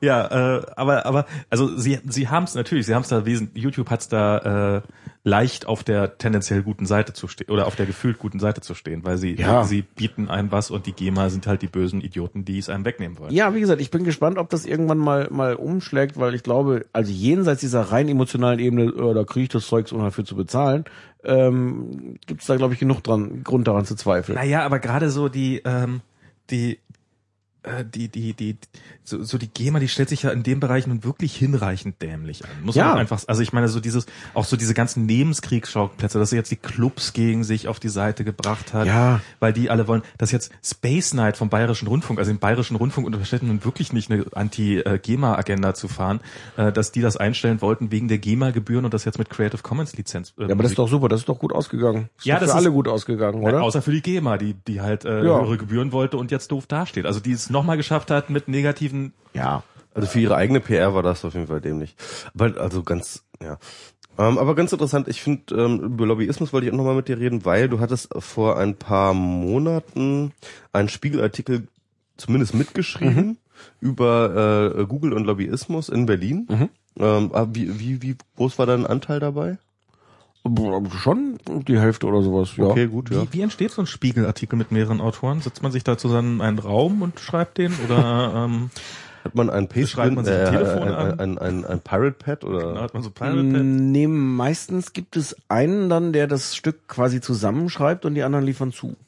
Und schicken dann Rohmaterial, was dann der, der eine irgendwie da einpflegt oder äh, So, ich habe keine. Ahnung, wo es reinpasst, aber in diesem Absatz habe ich eine hü hübsche Formulierung drin, oder wie? Oder Ja, meist ist es ja aufgeteilt nach dem, wer hat mit wem gesprochen oder wer hat sich um welchen Aspekt Okay. gekümmert und der schreibt das dann alles auf und das ist dann die, die Zulieferung und dann gibt es einen, der das dann zusammenschreibt und da dem Ganzen eine Form gibt. Ja, also ich, ich fand den ähm, in dem Sinne ein bisschen komisch, weil ähm, äh, der Artikel in einem Ton geschrieben wurde, ähm, äh, das halt so einem ähm, so als als als hätten als würden dort irgendwelche Dinge aufgedeckt worden sein. Und das sind irgendwie, ähm, das waren halt ähm, alles Aktivitäten, die sehr, sehr öffentlich stattfanden.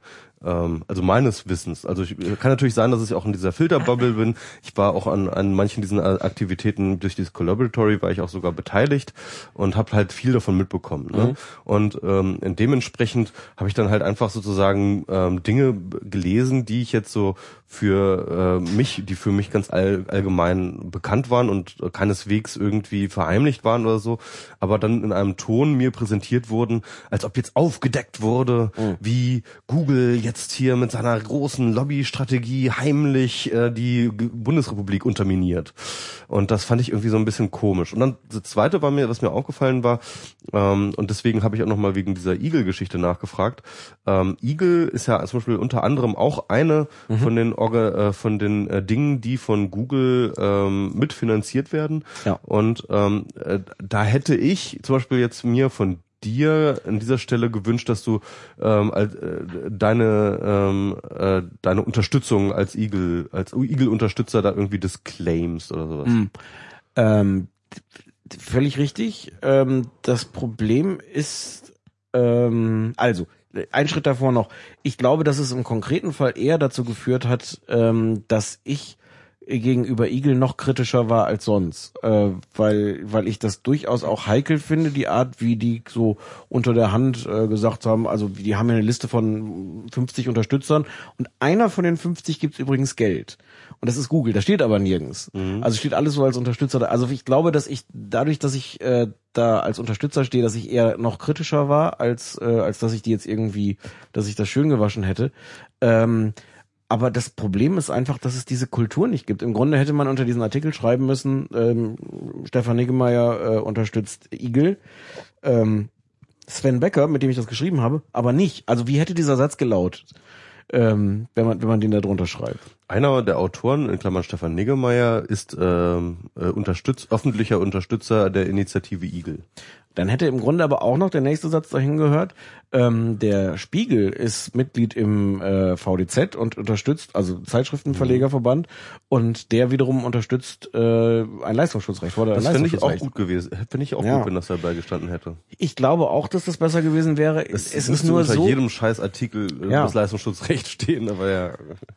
Aber, aber, aber ich, ich will das gar nicht ganz wegwischen. Ähm, das ist einfach sehr fremd, das da hinzuschreiben. Und deswegen ist die, die Schwelle relativ hoch, das zu machen, weil es, äh, weil es plötzlich wirkt wie so ein, so ein großes Warndreieck, was aber in Wahrheit wirklich unter vielen Artikeln in irgendeiner Form stehen müsste. Aber ein Problem ist es, äh, ist es ohne Frage. Und den, also ich würde jetzt auch nicht den, jede Formulierung in dem Text äh, verteidigen. Ich glaube nicht, dass es jetzt so sehr daherkam, als wäre das alles neu. Ähm, ich glaube, ich hätte, wenn ich das Es alleine halt so geschrieben ein paar hätte. Dinge, wo ich mich auch so gedacht, also ähm, sie residieren jetzt irgendwie an der, an, an der unter den Ja. Linden, wo praktisch alle Lobbyisten residieren. Und der Spiegel dann auch. Halt, ja, und das Spiegel auch. Und also das ist halt so. Äh, Ich hätte, ich hätte das, wenn ich das alleine geschrieben hätte, anders geschrieben. Ähm, ich war dann aber auch ein bisschen verblüfft bei der bei der Recherche. Also zum Beispiel dieses ganze, wie ich finde, dann doch Desaster, um dieses äh, Collaboratory äh, Urheberrecht mitzukriegen, äh, wo was wirklich irgendwie nicht sauber ablief, sondern was was wirklich irgendwie äh, am Ende das Ziel hatte, einen, einen Bericht vorzulegen, mit dem Google dann auch gut leben kann. ich kann mich nicht, ich war in dieser Initiative nicht drin. Ich wusste, dass es in dieser Initiative sehr viel Ärger gab. Ich habe das Was jetzt auch kein Wunder ist. Ja, ja, was kein Wunder ist. Ja. Das habe ich mir auch gedacht, eben ne, bei dieser Ja. Initiative, weil dort die Positionen sehr, sehr viel unvereinbarer sind. Ich war jetzt in dieser P- Initiative äh, Privatheit und Öffentlichkeit, in der ähm, ähm, es durchaus auch Unterschied, sehr unterschiedliche Positionen gab, ähm, aber wo man wirklich auf einem sehr, sehr guten Niveau miteinander geredet hat. Also das und und dann auch einvernehmlich zu einem äh, äh, zu, zu einem äh, Text fand und so. Also Also ich, wie gesagt, ich will, ich will da gar nicht jede Formulierung verteidigen. Ich fand es, Ja, ja. ich fand, ich kann, konnte da unterm Strich mit leben. Äh, was mich viel mehr ärgert, ist, dass es tatsächlich nicht, ähm, ich formuliere das jetzt mal vorsichtig, mir nicht gelungen ist, einen Artikel in den Spiegel zu bringen, der die Lobbyarbeit der Verlage ähm, thematisiert hat. hattest du probiert? Äh, ich will da jetzt ungern ins Detail gehen, aber es ist jedenfalls kein solcher Artikel erschienen. Okay, ja, hm, okay. Hm. Und das, das finde ich, das finde ich problematischer. Dass der, dass der Spiegel ohnehin, ob man das jetzt mag oder nicht, aber einen bestimmten Tonfall hat und eine bestimmte Art, Dinge anzugehen und bestimmte Themen. Ähm, das, das ist irgendwie so, das ist, glaube ich, auch in dem Sinne ist diese Google-Lobby-Geschichte auch einfach eine ganz klassische Spiegelgeschichte, wie der Spiegel an sowas rangeht. Ich wünschte mir halt, ähm, ja, dass es auch dann eine, eine, eine Lust sogar gäbe oder, oder ein, ein Gefühl für eine Notwendigkeit, ähm, sich dann mit dem, dem Gebaren der Verlage auch auseinanderzusetzen. Ja, genau, das ist eben die Sache. Ähm, wir reden viel über Lobbyismus und über ähm, die Notwendigkeit von Transparenz in Lobbyismus. Es gibt halt ein neues Projekt. Ich wollte gerade nur mal zwischen, ich habe festgestellt, das erste äh, nicht lizenzierte Lauermaterial ist auf Pastebin gelandet. Echt? Pferd? Okay, super. Woher wusstest du das? Ja, habe ich jetzt was geraten? unglaublich. Unglaublich, Ja, äh, unglaublich. Äh, dieses Pastebin, das hat praktisch alles, ja. Das ist einfach alles da. Aber, aber du hast ja, du hast ja noch so ein anderes äh, Medium, was äh, aufst- was was keiner kennt, äh, von von dem du äh, zu dem du eine erstaunliche Faszination empfindest. Äh, Fernsehen nennt sich das. Ich wollte jetzt gerade über Lob- Lobbyplug reden. Aber Lass lieber über Fernsehen reden. Okay. Na gut, okay. Ich glaube, ich wollte auch. Ähm, Ach, das war jetzt schon die Frage quasi. da- das war ich, na, ich dachte, ich, Was, was, was, was habe ich zu meiner Verteidigung zu sagen? ich wollte erstmal aufbrechen. Ich wollte dich erstmal hier aus dieser ganzen armen Ja. äh, Google-Lobbyismus nochmal rausholen. Jetzt äh, sei mir mal ein bisschen dankbar Fernsehen, dafür. ich gucke gerne Fernsehen, Du ja. guckst gerne Fernsehen. Eine ähm, und und pff, ja, du du du hast du hast einen Fernseh also du bist bl, bl, bl, bl, Blog Gehabt? gehabt, genau, das ist äh, das das gibt's nicht mehr. Nee, das habe ich mit, mit, mit Per Schader zusammen äh, für die FAZ gemacht und ähm, Per macht das jetzt alleine und inzwischen auch nicht mehr für die FAZ. Sondern auf Ulmen TV, lustigerweise. Ulmen TV ist ja auch TV mittlerweile slash im, im, im. Auge des Shitstorms, aber das ist eine andere Geschichte. Ja, aber, aber nur, nur gewollt, glaube ich. Ja, ja, ja. Ist ja. das Christian Ulm? Ja. Und der macht jetzt äh, macht jetzt online schon lange. Also, Der macht doch schon länger online, hat Ich eine eigene so. Online-Plattform da, ja. Ja. und hat da offensichtlich ein bisschen Geld. Und äh, du, du, du, du, guckst so abwegige Formate wie, äh, das hat man jetzt schon, ähm, ähm, Dings, äh, äh, unser Dschungel? Star für Ost, äh, nee. Ach so, äh, äh, ja. Und jetzt genau auf den Nicht auf den, Oslo. Oslo ist ja schon Ach so. Malmö. Ja, heißt das nicht jedes Jahr Oslo? Malmö. Nein, das heißt nicht jedes Jahr Oslo. Malmö, fast dasselbe. Ja, ist, ist auch irgendwo so ein Land, oder? Wo, woher kamen die letzten Gewinner? Äh, wenn es in Wo ist Malmö Mal- ist, wo ist, wo ist Malmö? Ahnung. Schweden. Schweden, okay. In Schweden. Ein Aberland. Haben, haben die Deutschen jetzt eine Chance? Ach, es hat jeder immer eine Chance, aber ich glaube nicht, dass wir da gewinnen. Hättest aber du diese lustigen Bläser besser gefunden, von denen ich äh, nur gehört habe, dass sie existieren, Ja. aber nie, äh, dank, weil ich heterosexuell bin, nie gesehen habe. die sind aber auch ziemlich heterosexuell, die Bläser. Aber sie wären trotzdem besser gewesen. Wären doch so eine. Ja, das wäre halt viel lustiger gewesen. Jetzt geht da halt so ein, so ein Dance-Act dahin und die, die ist in gewisser Weise Profi und wird da irgendwie professionell mit umgehen und diese, diese komischen Bläser sind, wären halt ein lustiger Kulturschock gewesen, ja. Hast du noch Kontakt zu Lena? Äh, nein, naja, nee, aber hatte ich jemals Kontakt zu Lena? Also was ist, was heißt Kontakt also, haben? also, also, wenn man eure letzten Interviews Frage. gesehen hat, ja, da dachte man schon, ja, ihr seid ja hier irgendwie die besten Freunde und so. Nö, Lukas hat ein bisschen mehr Kontakt noch. Der hat sie jetzt auch in, in Hannover beim Vorentscheid nochmal getroffen und äh, da gibt es auch ein schönes Foto von den beiden. Und ich habe sie aber nicht mal direkt getroffen, nee. Okay, gut. Aber sie ist ja auch in Berlin, oder? Nee, die ist Dachte in. Köln lebt die eigentlich.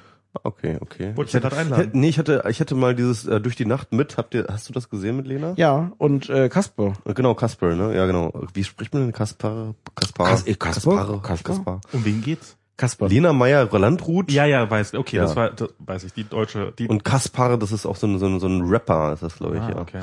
Und die beiden, also das war eine der misslungensten Folgen äh, durch die Nacht mit, die ich gesehen habe, oder? Ich weiß nicht was Ich habe jetzt nicht so viele gesehen, insofern. Also. Ja, aber die hatte ja dadurch, dass es so ein bisschen spröde war, hatte die ja ihren Reiz. Also dadurch, dass es nicht so. Also man muss halt sagen, dass Lena dort ex extrem unsympathisch rüberkam.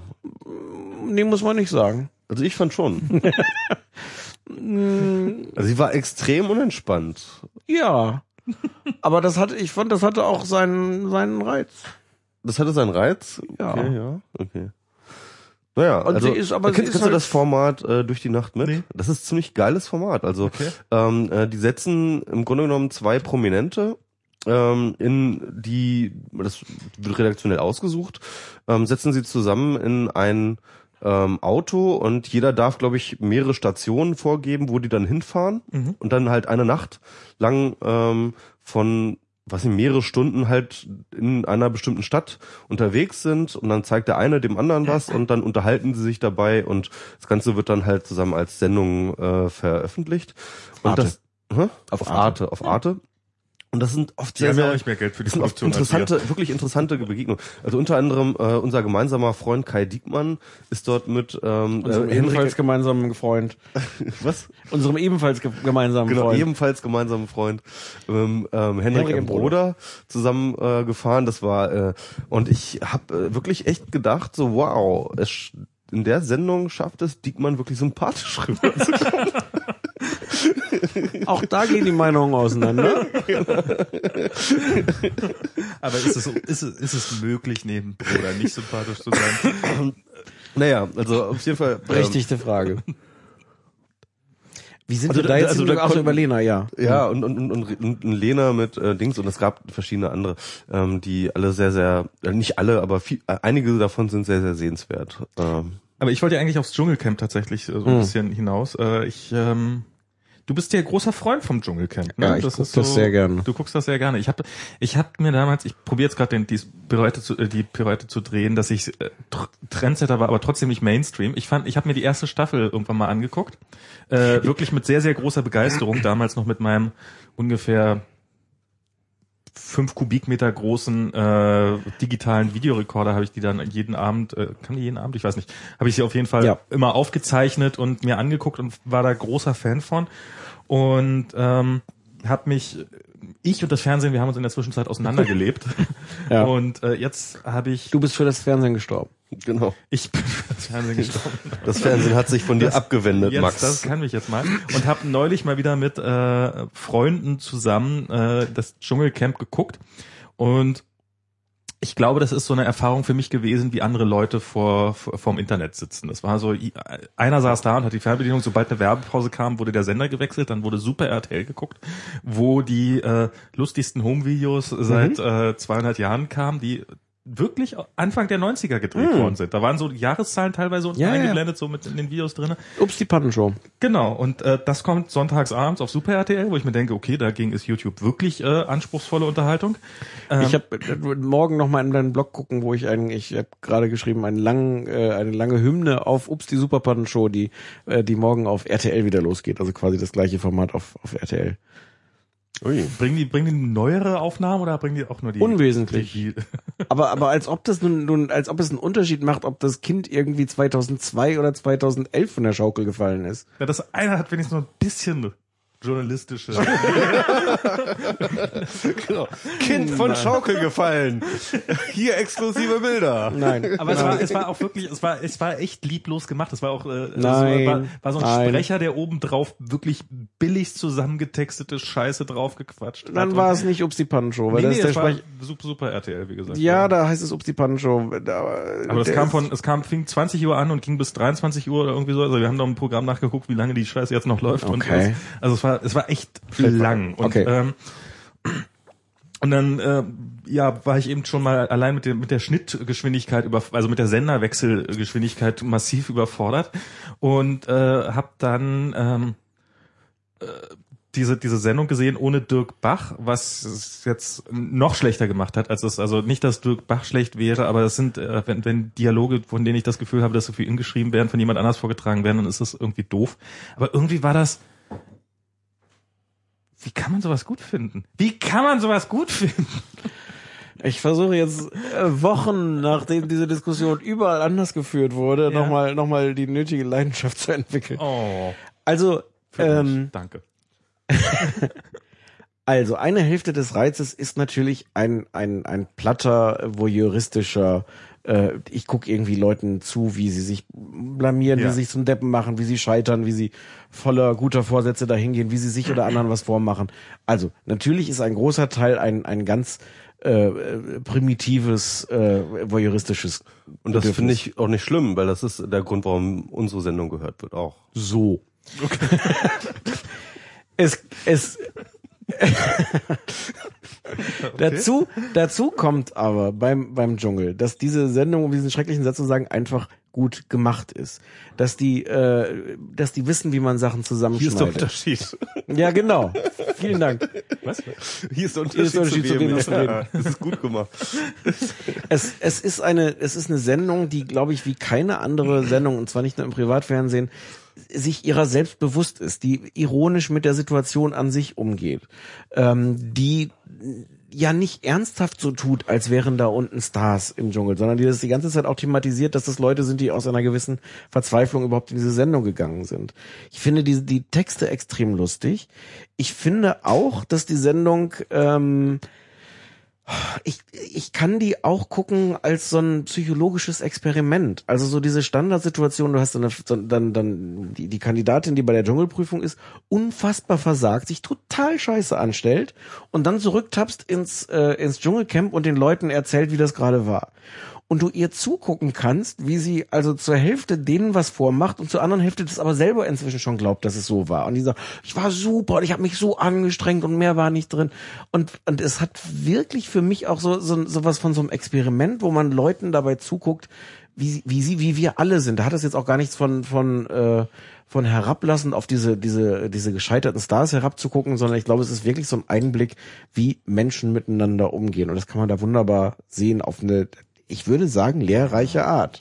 Ich fand das ja sehr interessant. Ähm, Malte Welding ähm, war ja in der Grimme-Kommission. Nein, hätte es sein hätte sollen. es sein sollen, genau. Hätte sein sollen in der Grimme-Kommission ähm, und zwar direkt auch für das äh, für den Bereich Unterhaltung, in dem dann ja tatsächlich das Dschungelcamp nominiert wurde. Ähm, was dann ja das Skandal war, ne? Ja. Und ähm, äh, er hat sich dann äh, öffentlich auf Twitter, nicht auf, auf, auf, auf Facebook. Facebook. auf Facebook hat er sich dann ähm, vehement distanziert von dieser Entscheidung und äh, nochmal betont, dass er ja zwar immer noch drin steht als ähm, ähm, als Juror, aber ähm, wegen des Kind wegen des Kindes, ähm, das ja geboren wurde, äh, ähm, herzlich, her herzlichen Glückwunsch äh, Malte an dieser Stelle, ja. Dieses, falls es Verwirrung geben sollte. Also wegen Stefan Nickebayers Kindes. Geboren im Jahre Null. Und deswegen, nee, aber Nein, nee, wegen ähm, seines Kindes. Ja, wegen seines Kindes. Ähm, ähm, ähm, Begab er sich aber zu der Zeit, dass, äh, ja. Genau. jedenfalls, jedenfalls hat er sich dort äh, vehement ähm, äh, distanziert und ähm, von dieser Entscheidung. Unter anderem Lukas ist ja in dieser ähm, äh, Kommission unter anderem und ich glaube, wer noch? Per. Per ist auch drin. Ne? Also du hast ja praktisch schon deine Leute da drin. Ich habe meine Leute da drin installiert, genau so ist es. Um mein, mein, mein, das hat auch irgendjemand geschrieben, mein Meinungsmonopol, Kritikmonopol oder sowas zu, zu festigen. Genau, und dann, und dann Kritikmonopol hat, halt, hat Stefan halt seine, seine Brigade da reingeschickt. Und ähm, die haben dann auch prompt auf ähm, Maltes, ähm, genau, delivered und auf Maltes ähm, äh, Artikel dort reagiert. Unter anderem auch, und äh, dieser, dieser, dieser Autor, der Jens Oliver Haas. Jens Oliver Haas, der auch bei dir schon mal ähm, ähm, äh, bloggen durfte. Ja. Jedenfalls ähm, Hier tun sich ja Abgründe auf, wusste ich ja gar nicht. über, über Franz Josef Wagner, ganz großartig übrigens, ja. Ähm, ähm, Ach, der, der, der besoffene Artikel? Ja, genau, ja, Der ja. war gar nicht von dir? nee, nee. Den fand ich ja nur so mittel. Den fand ich tatsächlich nur so mittel. Ich, ich fand, er war schon sehr gemein, aber ich fand ihn auch sehr gut. Es war nur als, ausschließlich Alkoholismus, das fand ich so ein bisschen. Naja, egal. Na jedenfalls, ähm, ähm, das, äh, ich, ich fand, ich fand auf jeden Fall diese Diskussion dann sehr interessant, weil sie auch auf einem äh, schönen Niveau stattfand. Also okay, die- ähm, und und und ähm, und Facebook, wir sind gerade nur bei Facebook. Genau. Und diese Facebook-Diskussion, ähm, die finde ich, äh, äh, die sollte man nochmal verlinken. Hallo Shownotes. Die Nam- aber das ist, also um einen kleinen Rückgriff auf was zu machen, worüber wir vorhin gesprochen haben. Ich fand auch, die Diskussion war am Anfang total verkorkst und irgendwann, wo man eigentlich denken konnte, da passiert jetzt überhaupt nichts Gutes mehr, nahm die so eine Wendung, dass plötzlich Leute wirklich miteinander geredet haben und Jens Oliver Haas auch in einem Maße, fand ich, ähm, ehrlich und auch schonungslos gesagt hat, worauf er stolz ist bei dieser Sendung und worauf er aber auch nicht stolz ist. Ähm, und ich, und das war so toll, das da zu lesen. Und ich dachte aber in dem Moment, wo ich jetzt zum Beispiel Copy and Paste machen würde und das in meinen Blog stellen, kriegst du sofort so eine Mediendynamik. Äh, Dschungelautor distanziert sich von RTL oder sowas. Du kriegst, Ja. du, du nimmst das sofort raus aus so einem, so einer Konversation, wo das, wo das funktioniert, wo, wie gesagt, ich da auch gesessen habe und dachte, wow, cool. Aber, aber sobald du es jetzt in so einen so so einen Medienmechanismus reinwirfst, und ich fürchte, dass mein Blog da schon dazugehören würde, ja. ähm, skandalisierst du es und, und, und Also ich habe ja diese Diskussion nochmal gescreenshottet und dann auf Twitter geteilt, weil Ja. einige Leute sich beschwert haben, äh, dass sie, weil sie keinen Facebook-Account haben, da halt einfach nicht partizipieren können. Ne? Das ist dann auch irgendwie doof. Paywall. Äh, Ich frage mich dann aber auch, Privacy Paywall. Das ist dann halt echt diese, diese, diese, die- diese Frage, finde ich irgendwie, ähm, warum muss man so etwas auf Facebook aushandeln, was halt Muss man irgendwie ja so nicht, ein- hat sich einfach ja da so, so ergeben. eine, ja genau, was, das, warum, warum schreibt dann nicht, ähm, nicht Malte dann Artikel in seinem Blog zu? Hätte sich auf, aber das ist die Frage, hätte sich in, in seinem Artikel die gleiche Diskussion entsponnen? weiß ich, weiß ich nicht. Ich glaube wirklich, dass es so, so dadurch, dass es halb privat war. Also es war ja nicht wirklich privat. Ich glaube, ja, es ist auch nicht, ich glaube, es ist öffentlich, Nö, ne? Ja, ja, also grundsätzlich schon, aber man kann sich, glaube ich, das tatsächlich nicht angucken, wenn man keinen Facebook-Account hat. Gut, aber, aber es wird geführt in so einem, in so einer Art, wie man sich, glaube ich, abends um, um elf an so einer Bar auch unterhalten würde. Ja. Und nicht mit dem Gedanken, dass das am nächsten Tag transkribiert dann irgendwo. Genau. Ja, genau. Nein, aber ich, ich glaube, ich glaube wirklich, dass Malte, es- du kannst dieses Dirn, könntest ein Dirndl ausfüllen. aber ich glaube, dass, dass weder die Auswüchse, weil das war zwischenzeitlich auch sehr heftig, ähm, woanders so schlimm gewesen wären, aber auch am Ende das, das ehrliche Bekenntnis so von, von, von allen Seiten, so und so sehe ich das wirklich. Ja, ja. Ähm, ja. Ich fand das auch eine sehr, sehr schöne Diskussion. Also ähm, hat mich. Ich sehr- habe offensichtlich sehr das Ende angetan. nicht mitbekommen, weil als ich äh, als ich das letzte Mal da gelesen habe, war es noch in wildesten Beschimpfungen und ähm, so. Äh, was noch für den Dschungel spricht, äh, was man diesem Format auch nicht zutraut, ist, dass es wirklich den Leuten die Möglichkeit gibt, äh, also den Kandidaten, sich zu verändern, ähm, aus ihren Klischees auszubrechen, ähm, anders zu sein, als man erst denkt. Natürlich ist das, wird es total auf, auf Klischee gebürstet. Und äh, es hat aber wirklich Haben jeder. Sie die Chance? Ja. Oder, oder kann, also kann ich die Redaktion nachher das alles so zurechtschneiden, wie, die, wie sie mag? Das ist doch, ein, also die Geschichte entsteht doch eigentlich erst im Schnitt, oder? Was, Na, ich glaube nur zur Hälfte. Also natürlich ist das ist das inszeniert, dadurch, dass im Schnitt Sachen übertrieben pointiert werden. Aber aber man kann in ganz vielen Staffeln an ganz vielen Personen sehen, dass die dass die ausgebrochen sind. Diese äh, Claudel hieß sie, glaube ich. Ähm, die am Anfang klar und über über lange Zeit also Soap-Darstellerin, die über lange Zeit auch so da da gecastet in der Rolle war als die Langweilerin, ist am Ende auf Platz drei gekommen und zwar einfach, weil Leute irgendwann entdeckt haben, ey, die ist sympathisch, die ist nett, also mag ich. Ähm, Joey, der der äh, heißt er Joey? Der, der, der, Sieger? der aktuelle? Ja. Ich glaube, der hieß Joey, ja. Oh Gott, jetzt sind wir schon so bei der Uhrzeit, wo ich überhaupt keinen Namen mehr weiß. Der, der komplett ähm, gecastet und dargestellt war als Superidiot, hat am Ende gewonnen, weil, weil Leute einfach auch dachten, äh, aber das ist doch ein guter Typ, der ist doch nett und der kann zwar irgendwie vielleicht nicht vernünftig bis drei zählen oder irgendwelche Redensarten auch noch richtig wiedergeben, aber wir finden ihn gut. Aber ist das nicht nur innerhalb des Formats, also hat man, hat das für ihn irgendwelche positiven Auswirkungen, außer dass er jetzt eine Menge Preisgeld dafür kriegt? Ähm, Das ist ja schon mal keine schlechte. das äh, zugegebenermaßen, so, so ein, halb- Und das, so ein und, der, ist schon mal ganz und das okay. letzte öffentliche Image, was er hatte, ist, dass er derjenige war, der bei DSDS so schlecht, äh, Deutschland sucht den Superstar, so schlecht gesungen hat, dass Dieter Bohlen rausgegangen ist während des Auftritts. Ähm, da ist es jetzt, glaube ich, irgendwie besser als, als Image, wenn das zurückbleibt. Also du meinst, dass die Leute durchaus auch nicht nur was zu verlieren haben in der Show, sondern durchaus Ja. auch was zu gewinnen haben. Ja. Und dass das, dass das äh, ehrlich ist, sozusagen. Also naja, im, im Rahmen. Also natürlich ist das auch inszeniert, klar. aber ich glaube nicht, dass das ähm, gegen die Realität inszeniert ist. Na, ich habe, ich habe, mein Eindruck ist da in dem Bereich so, ja, innerhalb dieses äh, Systems, klar, Mhm. kann, kann der eine, kann der eine besser dastehen und der andere verlieren, aber im Endeffekt ähm, ist es halt doch einen sehr starken Schaukasten, der so, so eben über diese Fallhöhe pseudoprominent äh, sitzt, äh, Ja. schwitzend im, im, Ja. im, im Wald. Na klar, aber aber mit was du da am Ende dabei rauskommst, also Ross Anthony, äh, der auch irgendwie vor ein paar Staffeln gewonnen hat, das hat seiner ähm, Positionierung in dieser dieser merkwürdigen Medienbranche ganz gut getan. Ingrid van Bergen sitzt ungefähr jeden Tag bei Markus Lanz, die hat auch ein Jahr mal gewonnen. Also man muss da nicht äh, irgendwie gebrandmarkt sein, dann als jemand, der so blöd war, in den Dschungel zu gehen. Olivia Jones dieses Jahr, äh, das war jetzt für mich so ein Aha-Erlebnis. Kennt ihr Olivia? Kennst du Olivia Jones? Hab schon mal gehört, aber So eine, so eine, äh, äh, Also die fand ich in der einen Sendung, die ich da gesehen habe, auch relativ zu, zu ja. Und ich fand die immer so langweilig und so eine eindimensionale Nervensäge. Und man hat die da plötzlich erlebt, wie die, ähm, dass die so eine Menschenkenntnis hat und dass die sehr geschickt so spielt mit dem, mit dem Genre, mit den Erwartungen. Und ähm, also ich bin zumindest als Zuschauer immer wieder überrascht, weil ich nicht weiß, was kommt und was mich erwartet.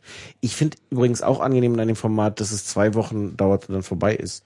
Ich gucke da sehr gerne zwei Wochen lang jeden Tag diese Sendung, red da jeden Tag mit Leuten drüber und dann ist es vorbei und das ist mir auch ein bisschen egal, wer jetzt gewonnen hat oder Okay, nicht. wenn- Wenn, ich nicht vier Wochen später in irgendeinem komischen Podcast drauf angesprochen Ja, werde. das ist furchtbar. Das, das, das wollen wir alle nicht. Das ist schlimmer.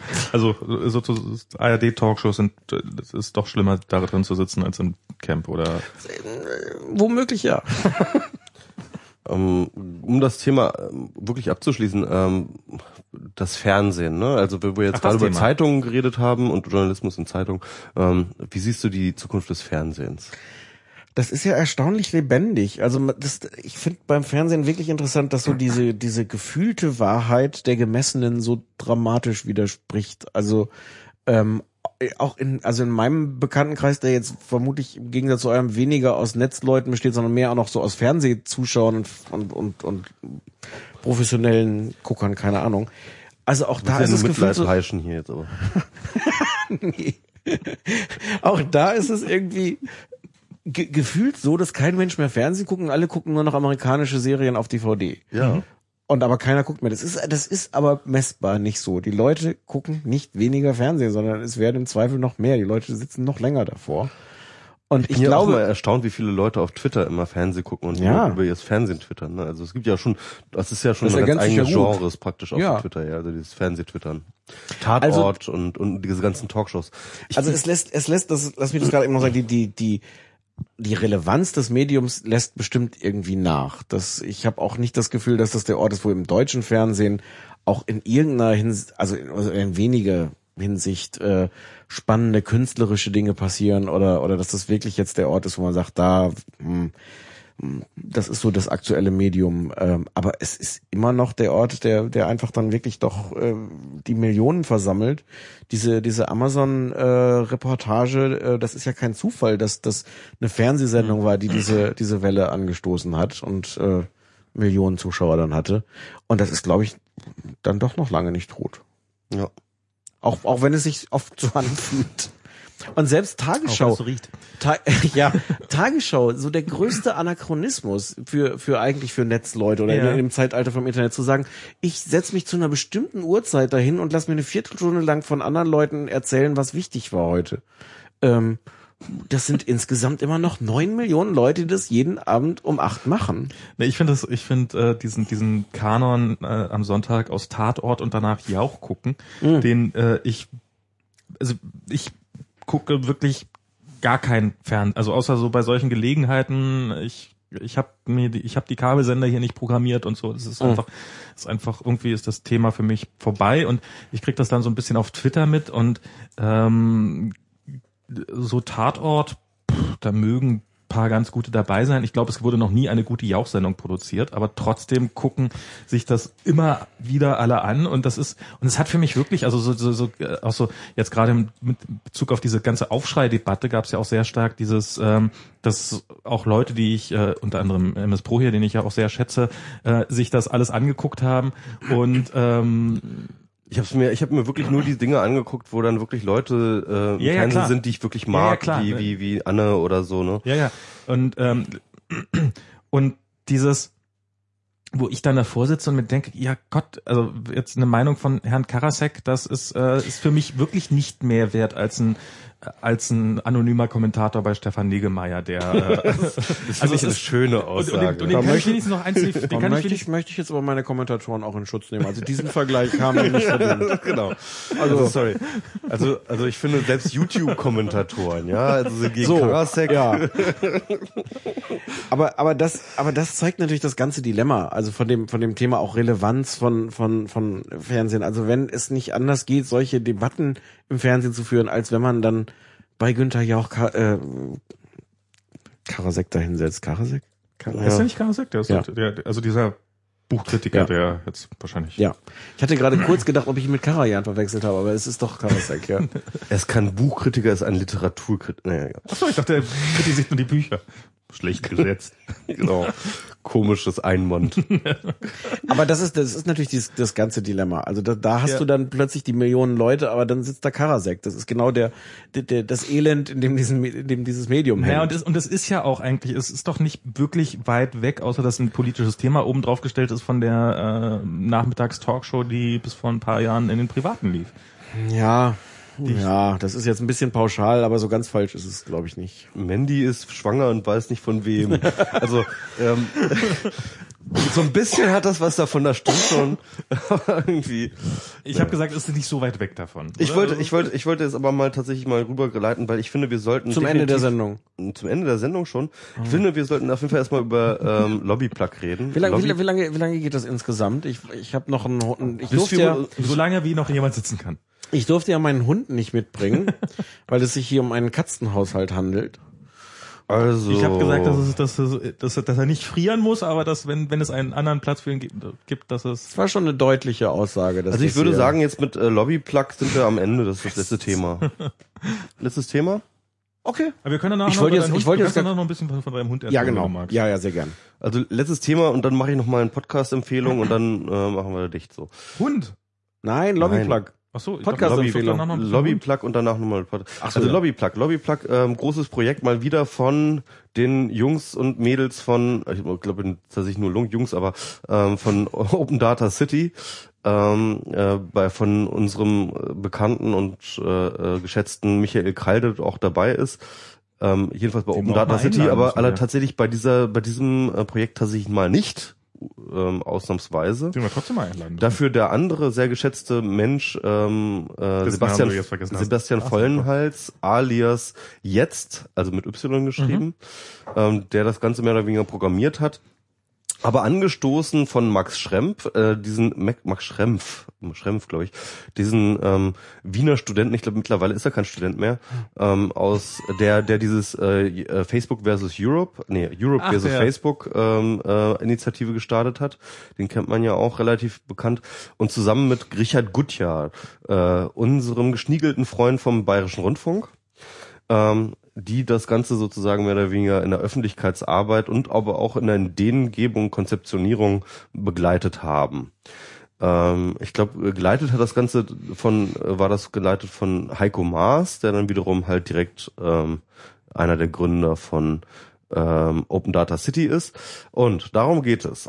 Lobbyplug ist eine Plattform, die ähm, zur derzeit momentan zur aktuellen Datenschutzverordnung, die in der EU-Kommission geplant wird und bald eventuell äh, den Gesetzesgebungsprozess anstreben soll, ähm, ähm, untersucht, inwiefern es Lobbyisten schaffen, wortgleiche Formulierungen hineinzubringen. Also es ist natürlich so ein bisschen angelehnt an diese ganze Plug Plagiaturen-Geschichte, äh, wie zum Beispiel bei Gutenberg oder ähm, jetzt aktuell bei Schawan ähm, und, und äh, fährt auf diesen Zug auf und versucht jetzt aber tatsächlich zu gucken, inwiefern es tatsächlich ganz konkret ähm, Politiker von Lobbyisten abstreiben. Also das heißt, inwiefern Politiker bereit sind, äh, wortgleiche Formulierungen, die ihnen lo- von Lobbyisten vorgelegt werden, in Gesetzestexte oder auch in äh, Korrektur von Texten, äh, und darum geht es momentan eigentlich hauptsächlich, in Korrektur von Gesetzestexten. Also für Entwürfe. Genau. Also es gibt halt Änderungsentwürfe. Ist momentan, es gibt es halt sozusagen, es gibt einen Entwurf äh, dieses äh, der dieser Datenschutzverordnung und derzeit geht es darum, äh, Änderungsanträge an diesen Entwurf hereinzubringen. Und diese Änderungsentwürfe, aber das okay. Ähm, und diese Änderungsentwürfe sind äh, äh, durchsetzt und das zeigt Lobbyplug jetzt mittlerweile schon recht deutlich, sind durchsetzt äh, von wortgleichen Formulierungen, die aus äh, äh, ja, Lobbypapieren herausgemacht wurden. Und Lobbyplug versucht jetzt genau diese äh, Wortgleichheiten aufzufinden, auch ähm, durchaus mit Hilfe der Community und stellt dafür Tools bereit und das funktioniert schon eigentlich einigermaßen gut. Und äh, ja, das ist äh, das, was die momentan machen. Ähm, ja, was haltet ihr davon?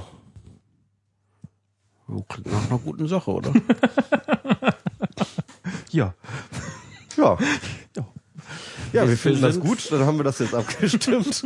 Ich würde sagen, damit hat das eine Mehrheit und kann jetzt durch Nein. Und darf weitergemacht werden. darf weitergemacht werden. Win. ähm, nein, äh, ich, nein, ich wollte, ich wollte noch ein bisschen genauer drauf eingehen. Und zwar, ich finde, ich finde das Projekt äh, in- insgesamt sehr, sehr gut. Ich glaube, dass es genau solche Dinge braucht innerhalb dieser ganzen Lobbyismus-Schiene. Wir haben ja Lobbyismus ein bisschen ange, ähm, ähm, angerissen und ich glaube tatsächlich, dass es das A und O bei Lobbyismus ist, dass es transparent geschieht. Es ist ja so, dass ähm, es grundsätzlich, dass es auch mal ziemlich viel Geschrei und ziemlich viel Angst vor Lobbyismus gibt, den ich äh, in seiner Pauschalität grundsätzlich erstmal nicht so zustimmen kann. Lobbyismus ist ja erst einmal nur die Einmischung von Interessensgruppen ähm, in ihre eigenen Interessen. Meistens geht es darum, dass irgendwelche Gesetzesinitiativen oder, oder politischen Prozesse beeinflusst werden sollen, die tatsächlich ganz konkret ähm, bestimmte Branchen beispielsweise betreffen. Und natürlich ist es wichtig, dass ähm, Betroffene von Gesetzen sich zu diesen Gesetzen äußern sollen und dürfen. Und gleichzeitig ist es auch noch so, dass innerhalb äh, diesen, dieser Branchen meistens zu diesen Themengebieten auch eine ganze Menge Know-how steckt, ähm, die ein Politiker von sich aus meistens gar nicht überschauen kann. Also grundsätzlich ist Lobbyismus, finde ich, jetzt nichts Schlimmes, zumal Lobbyismus eigentlich in erster Linie so funktioniert, dass du als Interessenvertreter dem Volksvertreter versuchst, deine Sache so darzustellen, als ob, wenn deinen Ansprüchen Genüge getan ist, gesellschaftlicher Nutzen daraus entsteht. Also für alle gesellschaftlicher Nutzen. Das funktioniert mal mehr, mal weniger gut. Ähm, es ist keinesfalls so, dass halt irgendwie ähm, irgendwelche Leute mit äh, dicken schwarzen Koffern ähm, in die Politikerbüros laufen und denen dann sagen, hier pass mal auf, hier 100.000 und dann sieht das Gesetz folgendermaßen aus. Ich halte die meisten unserer Volksvertreter durchaus für integer und äh, somit durchaus daran interessiert, Gesetzesentwürfe zu machen, die insgesamt gesellschaftlichen Nutzen fördern und ähm, ähm, dementsprechend äh, so, so handeln. Und ganz häufig ist es tatsächlich auch so, dass vielleicht bestimmte Gesetzesentwürfe einfach undurchdacht sind und ähm, zu sehr von Einzelinteressen geleitet sind. Und dann ist es auch sinnvoll, wenn sich zum Beispiel eine andere Lobby ähm, sich dort einschaltet und sagt, hey, Moment mal, habt ihr eigentlich bedacht das? Und ich finde, das sieht man momentan auch recht gut beim Leistungsschutzrecht, dass das so funktioniert. Man muss sagen, dass das Leistungsschutzrecht von Anfang an eine Lobbyinitiative der Verleger war und jetzt aber tatsächlich eine Gegenlobby entsteht, die dann wiederum ihre Interessen, berechtigte Interessen gegen dieses Gesetz einbringt. Was unter anderem zum Beispiel mit Google passiert, was sie zum Beispiel unter anderem auch mit Eagle versuchen, dass sie das halt unterstützen. Was jetzt nicht bedeutet, dass Eagle jetzt grundsätzlich äh, falsche Dinge proklamiert, sondern es ist halt natürlich, muss man da sagen, dass natürlich ist äh, das Googles Position, die Eagle dort vertritt, aber nicht, weil es Googles Position ist, sondern weil Eagle, die, die Leute bei Eagle das für die richtige Position halten. Und das muss nicht unbedingt die gesellschaftlich schlechtere Position sein. Das heißt mit anderen Worten, ähm, ich finde diesen Ansatz zu sagen, Plug, ein bisschen problematisch, weil darum geht es gar nicht. Es geht nicht darum, dass ähm, plagiiert wird. Es ist sogar im engeren Sinne für die Transparenz zuträglich und das zeigt eigentlich Lobbyplug auch, auch deutlich, wenn ähm, Volksvertreter Gesetzesentwürfe eins zu eins von Lobbyisten übernehmen. Denn dann kann man das am besten transparent machen, dass sie sie übernehmen. Ähm, wenn sie sie noch umformulieren würden, dann würde zum Beispiel Lobbyplug nicht funktionieren. Ähm, ich würde dafür votieren, dass tatsächlich ähm, die äh, äh, Volksvertreter, wenn sie aus eigenem Interesse oder aus, aus irgendeinem, aus irgendwelchen Gründen äh, Lobbyisten, äh, Lobbyistenforderungen eingehen, dass sie ja durchaus eins zu eins kopieren. Dann können wir es nachgucken, dann können wir es transparent machen. Und ich finde dieses eins zu eins Übernehmen zu skandalisieren an sich falsch. Und das ist das Problem, das ich momentan ein bisschen mit Plug habe, dass wir nicht mehr über Inhalte reden, sondern dass wir darüber reden, dass äh, guck mal, die plagiieren dort. Guck mal, die übernehmen dort Dinge. Und das ist irgendwie, das halte ich für nicht den Skandal. Das ist nicht der Skandal. Das ist nicht das Problem. Im Gegenteil, das ist die Möglichkeit für uns, das transparent zu machen. Ich weiß ja als Programmierer, wenn man einfach nur von anderen Leuten kopiert und ähm, es nicht umformuliert, dann hat man es im Allgemeinen noch nicht verstanden. Und ich glaube, das ist so ein bisschen das Problem, dass das Leute einfach nicht die Zeit haben, Themen wirklich zu durchdringen und aus Grund dessen anfangen, irgendwelche Entwürfe zu übernehmen und äh, die nicht hundertprozentig durchdrungen haben und sich vielleicht auch nicht der Tatsache bewusst sind, äh, welche äh, Fallstricke in diesen Formulierungen noch drin stecken können. Ja, das ist natürlich ein Anfang. Und ähm, insofern finde ich es schon besser, wenn man sagt, okay, ich verstehe euren Anliegen und möchte das gerne übernehmen, aber ich äh, formuliere es äh, für mich neu. Aber äh, wie geht's Bam Bam? Nein, ich würde jetzt aber ganz gerne äh, äh, äh, deine Meinung nochmal. Äh, äh. Ich, ja, ich finde das. Ähm, ich finde das plausibel, was du sagst, aber, äh, aber es ist ja erstmal, es ist ja alles eine Krücke. Also ich, ich glaube auch das Problem, also was, was man damit unmittelbar sichtbar macht, ist ja eine Art von Faulheit, hätte ich jetzt gesagt. Also äh, Max hat recht, wenn er sagt, im, im Grunde kann es auch ein Zeichen sein von äh, dass etwas gar nicht verstanden wurde. Äh, also rein auch aus Zeitmangel, jetzt nicht intellektuell. Also ja. Ähm, also inso, insofern macht man erstmal sichtbar nur so eine so eine Abkürzung, die da irgendjemand genommen hat ähm, und die er vermutlich auch nicht nehmen sollte. Aber das das eigentliche äh, die eigentlich inhaltliche Auseinandersetzung, an welchen Stellen ist es äh, beunruhigend, wenn eine Lobby sich durchsetzt, wenn eine Lobby im, im Grunde den, die, die, die, die Texte formuliert hat. Ähm, die ersetzt das natürlich nicht. Also das kann ja nur der Ausgangspunkt sein von so einer Debatte, um dann zu gucken, so, Moment mal, was waren denn hier die, die, die, die, die Forderungen von der Lobby? Äh, welche Lobby hat sich durchgesetzt? Warum? Mit, mit, mit welcher Macht? Ähm, also klar ist das erstmal nur eine Krücke. Und die Gefahr bei der Krücke ist natürlich, dass man sie, also wie du sagst, schon schon für für die ganze Geschichte hält und für den für den Skandal, wenn da irgendwas anschlägt, dann ist schon klar hier, okay, das kann ja nichts sein, weil es ist irgendwie alles übernommen. Ja. Ähm, aber ich, ich glaube erstmal, das muss man dann eh sehen, was die dann auf, auf Dauer irgendwie rausfinden. Erstmal als ein auch, auch medial ja sehr tauglichen Weg, dieses Thema so in die Öffentlichkeit zu bringen, äh, ist das, glaube ich, ganz gut. Und dann muss man halt sehen, dass die Debatte am Ende nicht äh, auf, auf halbem Weg oder Viertelweg sogar dann, dann aufhört, sondern man sagt so, okay, aber lass uns doch eigentlich äh, darüber streiten, ist das jetzt eine, eine, eine gute, äh, ein gutes Gesetz, ein guter Gesetzentwurf, eine gute Regelung, wem nützt sie, wem schadet sie? Äh, vielleicht ist es auch kein Zufall, dass das so medial tauglich ist. Also das, was, was, äh, das, auch wenn das aus dem Netz kommt, ist das ja eine Geschichte, die extrem leicht vermittelbar ist, äh, den, den Massenmedien zu sagen, jetzt machen wir unsere Geschichte raus und jetzt haben die wieder was gefunden und so. Ja, genau. Ähm, das ist halt sehr, sehr, ähm, es ist, es ist sehr, sehr massenmedial kompatibel. Ja. Sind übrigens auch sehr, sehr, sehr, sind selbst sehr, sehr überrascht darüber, wie erfolgreich das ist. Und also wie, also das war jetzt wirklich nur so ein Nebenprojekt, eins von vielen, die sie ja immer machen. Und äh, das ist jetzt eins, womit sie definitiv wieder irgendwie den Nerv getroffen haben. Und das liegt genau an dieser Skandalisierbarkeit. Mhm. Guck mal, da alles übernommen. Oh, krass, krass, krass, krass, wir sind alle ferngesteuert. Aber, Dann aber das man gleich genau, den Schirmmacher machen. So, oh, das, Nummer zwei übernimmt die Weltherrschaft. ähm, naja, ja. ja, aber das ist das ist genau der, der Segen und, und Fluch der der Geschichte. Also Mhm. äh, von daher muss man jetzt gucken, dass man die die die Aufmerksamkeit, die man dadurch gewinnt, dann für was Gutes nutzt. Aber ich glaube, dafür ist es auch zu früh, um das jetzt zu, zu sagen. Genau, also ich würde es mich auch freuen, wenn das Ding sich äh, auf langere Frist äh, etabliert, auch über diesen Gesetzesentwurf hinaus, über andere Gesetzesentwürfe, gerne meinetwegen einen Fokus auf Europa. Das finde ich sowieso die wichtigste Baustelle und Transparenzbaustelle, ähm, äh, die wir momentan haben in der Politik.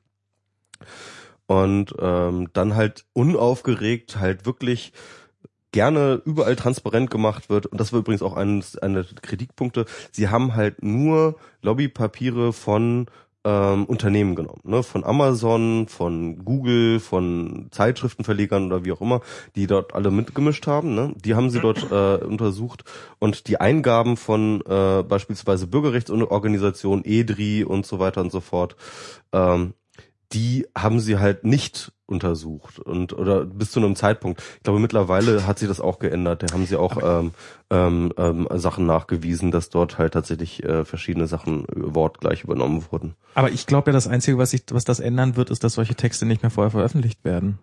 Dass wenn ich probiere, sowas als Gesetzestext zu lancieren. Die wurden ja nicht veröffentlicht.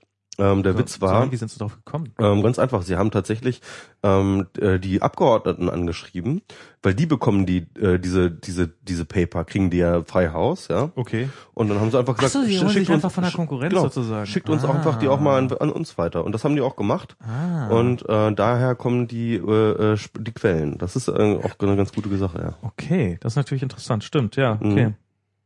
Also ich glaube, so als Abgeordneter kriegst du jeden Tag irgendwie so einen Haufen von irgendwie äh, Sachen äh, für deine für, für Gesetzesentwürfe äh, und Änderungsanträge und so. Jedenfalls ähm, ähm, finde ich eine gute Sache. Grundsätzlich, ähm, wenn es sich wenn es dann irgendwann um Inhalte geht. Und ich sehe, das ist habe ich ja schon in, glaube ich, der letzten Folge klar gemacht, dass ich durchaus und ich glaube, nee, in der vorletzten war das, ähm, dass ich durchaus diese Datenschutzreform als äh, eine schwierige Sache sehe. Und ich glaube, dass dort eine ganze Menge Fallstricke drin sein können, die ähm, nicht zuträglich sind für die Freiheit im Netz. Ähm, und es gibt da mittlerweile auch übrigens, das finde ich auch nochmal erwähnen, nicht unerwähnt lassen, gibt da mittlerweile durchaus auch äh, äh, kritische Berichterstattung, beispielsweise Rechtsanwalt Stadler, der ähm, RA Stadler, äh, seinen Blog kennt man wahrscheinlich auch, Internet Law, ähm, der sich mehr oder weniger sehr, sehr intensiv derzeit kritisch mit der ähm, Datenschutzreform auseinandersetzt. Ähm, Tante, nachdem ich ein bisschen über die Spackeria, ähm, nach der Spackeria gerufen habe, macht jetzt mittlerweile einen Tumblr-Blog, wo er jeden Tag einen Artikel aus dem Gesetzentwurf nimmt und kritisiert. Okay. Und ähm, das ist auch sehr lesenswert. Und äh, das äh, darauf wollte ich auch nochmal hinweisen. Gibt es eigentlich irgendwelche interessanten neuen Podcasts, die man äh, empfehlen müsste? Ach so, du willst jetzt zum Ende kommen, ne? genau. Ja, genau. Und ich, äh, wir, wir haben jetzt tatsächlich das letzte Mal überlegt, ähm, nachdem ich äh, diese eine Folge von äh, Küchenradio empfohlen habe, das könnte man ja öfters machen, dass man eine Folge, eine besonders gute Podcast-Folge empfiehlt und Diesmal äh, ein komplett unbekannter Podcast. Ich weiß genau. nicht, ob davon jemand schon mal gehört hat. genau ein gewisser, war mal Love, irgendwas mit Liebe, Pit, Pit Love, nee, Tit, äh, Titler, Tip, nein. Tim Pritlove, Tim Pritlove, ähm, so heißt dieser ähm, Podcaster, ähm, macht auch auf deutscher Sprache. Einen Podcast, der nennt sich CRE und in diesem Podcast äh, geht es um Technik, Kultur und Gesellschaft und in der aktuellen letzten Folge geht es ähm, konkret um Stadtentwicklung. Und Stadtentwicklung, da hat er sich jemand eingeladen, ich habe jetzt den Namen nicht parat, aber auf jeden Fall einen sehr, sehr kompetenten Gesprächspartner der in verschiedenen Ländern und Regionen bereits gearbeitet hat und dort äh, Stadtplanung, an Stadtplanungsprojekten ähm, äh, ja beteiligt war. Und der erzählt einerseits natürlich aus seiner persönlichen Perspektive, andererseits aber auch aus einer sehr sehr schönen aus einem sehr sehr schönen geschichtlichen Abriss über die Geschichte der Stadt, ja, und wie sie sich entwickelt hat und in verschiedenen Regionen entwickelt hat, erzählt er, worauf es bei der Stadt ankommt, ähm, wie eine Stadt funktioniert, wie ähm, ähm, was schiefgehen kann, wie man ähm, mit kleineren ähm, Änderungen zum Beispiel an bestimmten Orten Stadtteile wieder aufwerten kann und so weiter und so fort. Ähm, geht sehr, sehr ins Detail, ist sehr, sehr aufschlussreich, äh, macht Spaß so zu hören. Evita hat gerade im äh, Chat äh, nochmal den Namen gesagt. Äh, Thomas Stellmach heißt, heißt er. Thomas Stell was? Stellmach. Stellmach. Thomas Stellmach ist äh, der Gast gewesen. Also das kann man sich sehr gut anhören. Gut. Willst du noch irgendwas loswerden? Ich habe jetzt ein bisschen Angst, dieses fast noch aufzumachen, aber wa warum hören Menschen Podcasts? Ach stimmt, da haben wir gar nicht drüber geredet, ne? Ich Stimmt, bin ja, du ein ich bisschen bin über ja, den Podcast meckern. Aber sieh mal, ähm, ja, aber nicht über das doch- euren, über euren konkret, sondern als, als Generell über das Medium. Aber versucht ihr doch mal jetzt aus dieser Situation ähm, des Podcast-Machens das zu erklären. Hat es dir denn nicht Ich mache gefallen? mir mal noch so ein Na, mir hat mir hat's gefallen, aber aber aber das aber was? Ist dein Bier. Ich wollte jetzt nicht dein Bier noch aufmachen. Doch mach mein Bier ruhig auf, aber Ja? aber trink's ruhig, ja ja. ähm, nein, mir hat's gefallen, aber das ist ja nicht die Frage. Also ich habe, äh, ich glaube, es sind das sind zwei Sachen, die mir daran fremd sind. Äh, zum einen ähm, wenn man sowas aufgeschrieben hat, man kann das einfach so überfliegen und man bleibt an irgendwelchen Stellen hängen und liest es da, wo es dann interessant ist. Also äh, wenn dies alles transkribiert wäre, was natürlich kein vernünftiger Mensch jemals machen wird, könnte man es einfach in, glaube ich, deutlich weniger als drei Stunden ähm, lesen und die interessanten Punkte für sich Das, finden. das wird noch eine große Gefahr werden für alle Podcaster, wenn es Suchmaschinen gibt, die äh, Podcasts indizieren können und wenn die dann alle auch abmahnbar sind für den ganzen. Dann so, plötzlich Unsere, unsere konkreten, ähm, unsere konkreten Hauptkonkurrenten alternativlos, Frank und Fefe, also Ja, Frank, ja, Frank ja. Rieger und Frank Fefe, ähm, zumindest einige von deren Podcasts äh, werden tatsächlich transkribiert von der Community. Aber Und, ähm, und, der, und der andere Gedanke ist natürlich, dass mir also äh, dieses, dieses Geschwafel. ja, Ich, ich mag ja also so die, die, diesen Gedanken, dass es auch eine gewisse Dienstleistung ist, die man so erbringt als Journalist zum Beispiel, irgendetwas auf, auf das Wesentliche zu reduzieren. Und der Podcast ist natürlich das, das absolute Gegenteil davon. ja, das, das, das stimmt. Also ich, ich glaube, es sind ähm, das sind mehrere Dinge, die da reinspielen. Zum einen, es gibt Situationen, in denen hat man einfach nicht die, also ich ziehe dir das Lesen dem Hören auch persönlich vor. Ich, äh, ich bin ähm, ich, ich höre sehr gerne Podcasts, aber ich höre auch nicht so, es gibt viele Leute, die hören die dann in anderthalbfacher oder doppelter Geschwindigkeit, äh, so, so nach dem Motto, ich kann das so schnell verarbeiten, wie Ja. doppelt so schnell verarbeiten, wie die darüber reden, was ja durchaus auch möglich ist. Ähm, Das klingt aber auch ungemütlich. Nö, es geht, das habe ich auch mal eine Zeit lang gemacht. Okay. Ähm, und so, ist, ist, ist überhaupt nicht meins. Aber wenn ich die Möglichkeit dazu habe, dann, dann lese ich eigentlich aus. Also wenn ich in der S-Bahn sitze oder mm, so. Aber auf dem Rad oder es gibt halt Situationen, da kann man schlicht und ergreifend nicht lesen. Da ist ein Podcast schon sehr angenehm.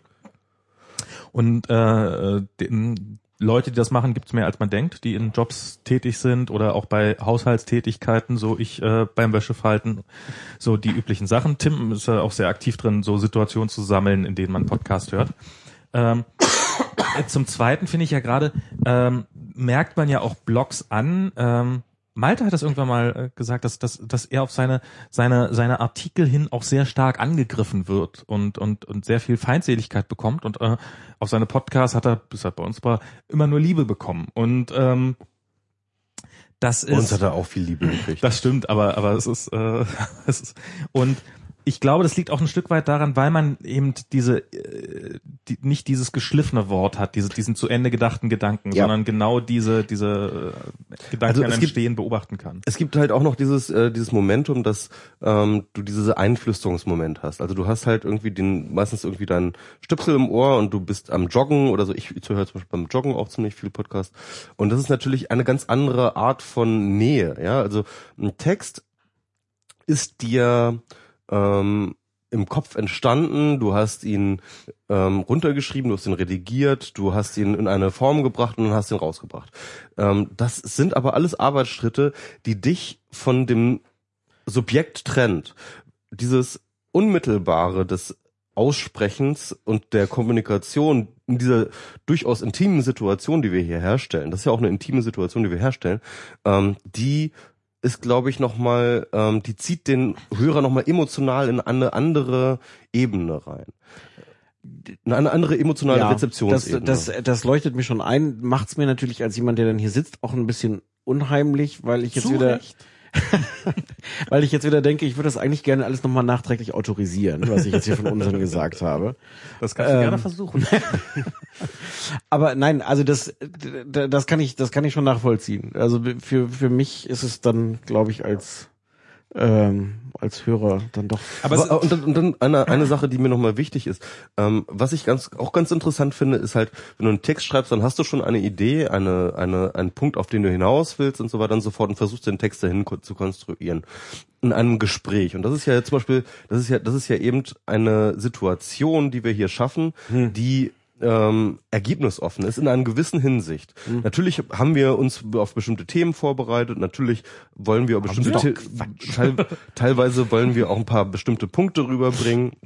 Und das funktioniert auch teilweise einigermaßen gut oder mal auch ein bisschen weniger schlecht. Aber es gibt dann halt auch diese Punkte in diesem freien Gespräch des Hin und Hers und, und der Argumentation, dass gemeinsam ähm, Erkenntnis erschaffen wird, die bei keinem von beiden vorher da war. Und in diesen Na klar. Momenten liebe ich Podcasts. Ich So. glaube nur, das ist jetzt vielleicht ein bisschen unfreundlich, das jetzt hier zu sagen. Das ist ja äh, der Podcast ist ja davon noch mal eine, eine extreme Form. Also man könnte ja auch sagen, wir machen jetzt mal ein einstündiges oder halbstündiges konzentriertes Gespräch, was das auch ermöglichen würde. Aber aber der Podcast ist ja schon auch so ein bisschen angelegt als, ähm, ich sage jetzt einfach noch mal so so, so Geschwafel. Ähm, was was all das all das enthält, was du gerade gesagt hast, die, die Nähe, das Persönliche, das gemeinsam irgendwas entwickeln. Ich habe ich hab nur dann, vielleicht bin ich da auch zu sehr schon so auf, auf Effizienz gebürstet, was, was ein Fehler Das, wäre. das, das, das, also ich glaube auch, dass das Podcast durchaus viel mehr Hörer haben könnten und dass es, ich, ich fände auch gut, wenn man sozusagen aus jedem Podcast die eine Stunde Essenz irgendwie rausholen könnte. Das ist, äh, also es ist Gerne dann auch die halbe Stunde. Ich würde, aber ja. ich würde jeden autorisieren, der ein eigenes Podcast-Projekt aufsetzt, der nichts anderes macht als WMR in einer halben Stunde. Und die Höhepunkte und äh, die interessanten Themen von WMR pro Stunde, äh, pro Folge Einfach auf eine halbe schnell. Stunde ja, zusammendampft. das wäre Ähm, also das, das, ich wünsche, ich, äh, wenn du das machst, dann und dann äh, da mehr Erfolg halt noch hast als wir, wäre mir wert. Fände ich super. Also das ist tatsächlich sowas, also ich habe auch dieses, wir haben oft in so einer Sendung, wir haben dass es am Anfang nicht so gut läuft und das dann mittendrin und dass, dass ich dann auch so denke, ach schade, eigentlich schade um das Gespräch, weil viele Leute haben zur Hälfte, sind die schon lange draußen, aber dann wird's eigentlich spannend Mhm. und sowas. Da- Das Gefühl habe ich auch. Mir fällt im Augenblick, also es ist äh, aber leider keine Lösung ein, wie man das Problem lösen kann. Also das ist das Vielleicht, vielleicht gibt es auch keins. Also ihr müsst euch jetzt nicht von, von mir da ein Problem Nee, ich- lassen. ich- Ich, ich beschreibe ja jetzt erstmal nur Ja, mein, klar. meine Distanz zu dem, zu ich, dem ich Medium. das auch. Ich sehe es also ich sehe es dann so bei den bei den ganz extremen Formaten, wo dann Leute hingesetzt werden und jetzt reden wir mal anderthalb Stunden darüber und dann ist das aber auch fertig das Thema. Das ist was was was ich glaube, was wir auch beide nicht wollen. Mhm.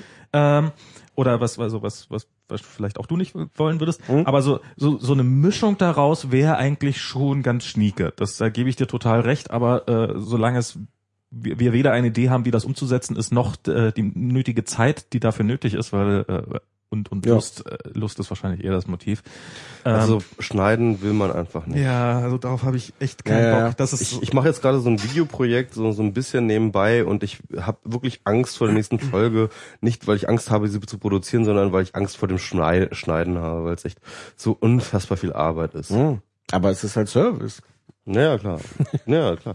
Also wie gesagt, also ich fände es super, wenn es so einen Service gäbe, der, der einfach jemand anders machen würde. Ja, und ich also- glaube also echt, ich, Chat. ich glaube wirklich, ich glaube wirklich, man könnte damit ein, ein, ein wirklich erfolgreiches Podcast-Projekt machen, wem er in einer halben Stunde. Ralf, Ralf Stockmann hat ja hier mit den Podperlen, Ja, ja, genau. ähm, der hat ja, also was, was, was definitiv ein Problem bei Podcasts ist, also Blogs ist so, es ist ein, Vor- ist ein, ist ein großer Vorteil, äh, so dieses, ähm, die, dadurch, dass man diese Arbeit hat, man kann es mal eben auf Twitter verlinken und ähm, dann ist es einfach da. Und ich, ich arbeite äh, gelegentlich mal mit einer großen Enthusiasmus, der dann schnell wieder abflaut, äh, daran, äh, sowas voranzubringen, dass man auch Stellen in Podcasts verlinken kann. Also dass man in der URL auch auf eine explizite Stelle innerhalb eines Podcasts verlinken kann. Ralf Stockmann hat jetzt hier diese Podperlen, wo er dann einfach Ausschnitte rausschneidet und dann so eine Minute oder ich weiß nicht, also ich glaube, er hat dann exakt das Zeitfenster ein sehr kurzes nimmt und das dann einfach sagt, so das ist für mich die Essenz eines Podcasts, darum höre ich das, um solche Ausschnitte zu haben,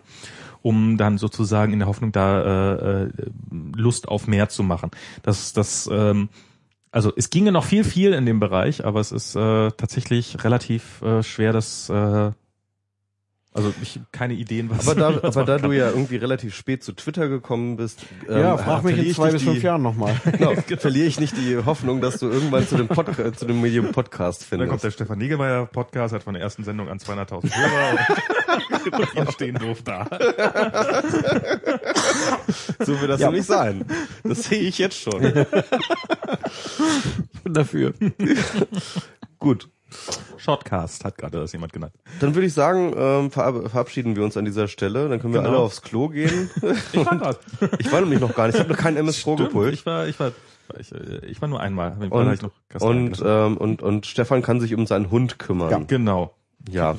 Schöne Grüße an Bam Bam und vielen Dank fürs hier gewesen sein. Danke ja. für die Einladung. Vielen Dank für den tollen Podcast. Ja, auf jeden War wieder Fall. einer von den besseren, durchaus. Sowieso. Ja, selbstverständlich. Ja. Lügner. Nein, nein. Bis zum nächsten Mal. Tschüss. Tschüss. Tschüss.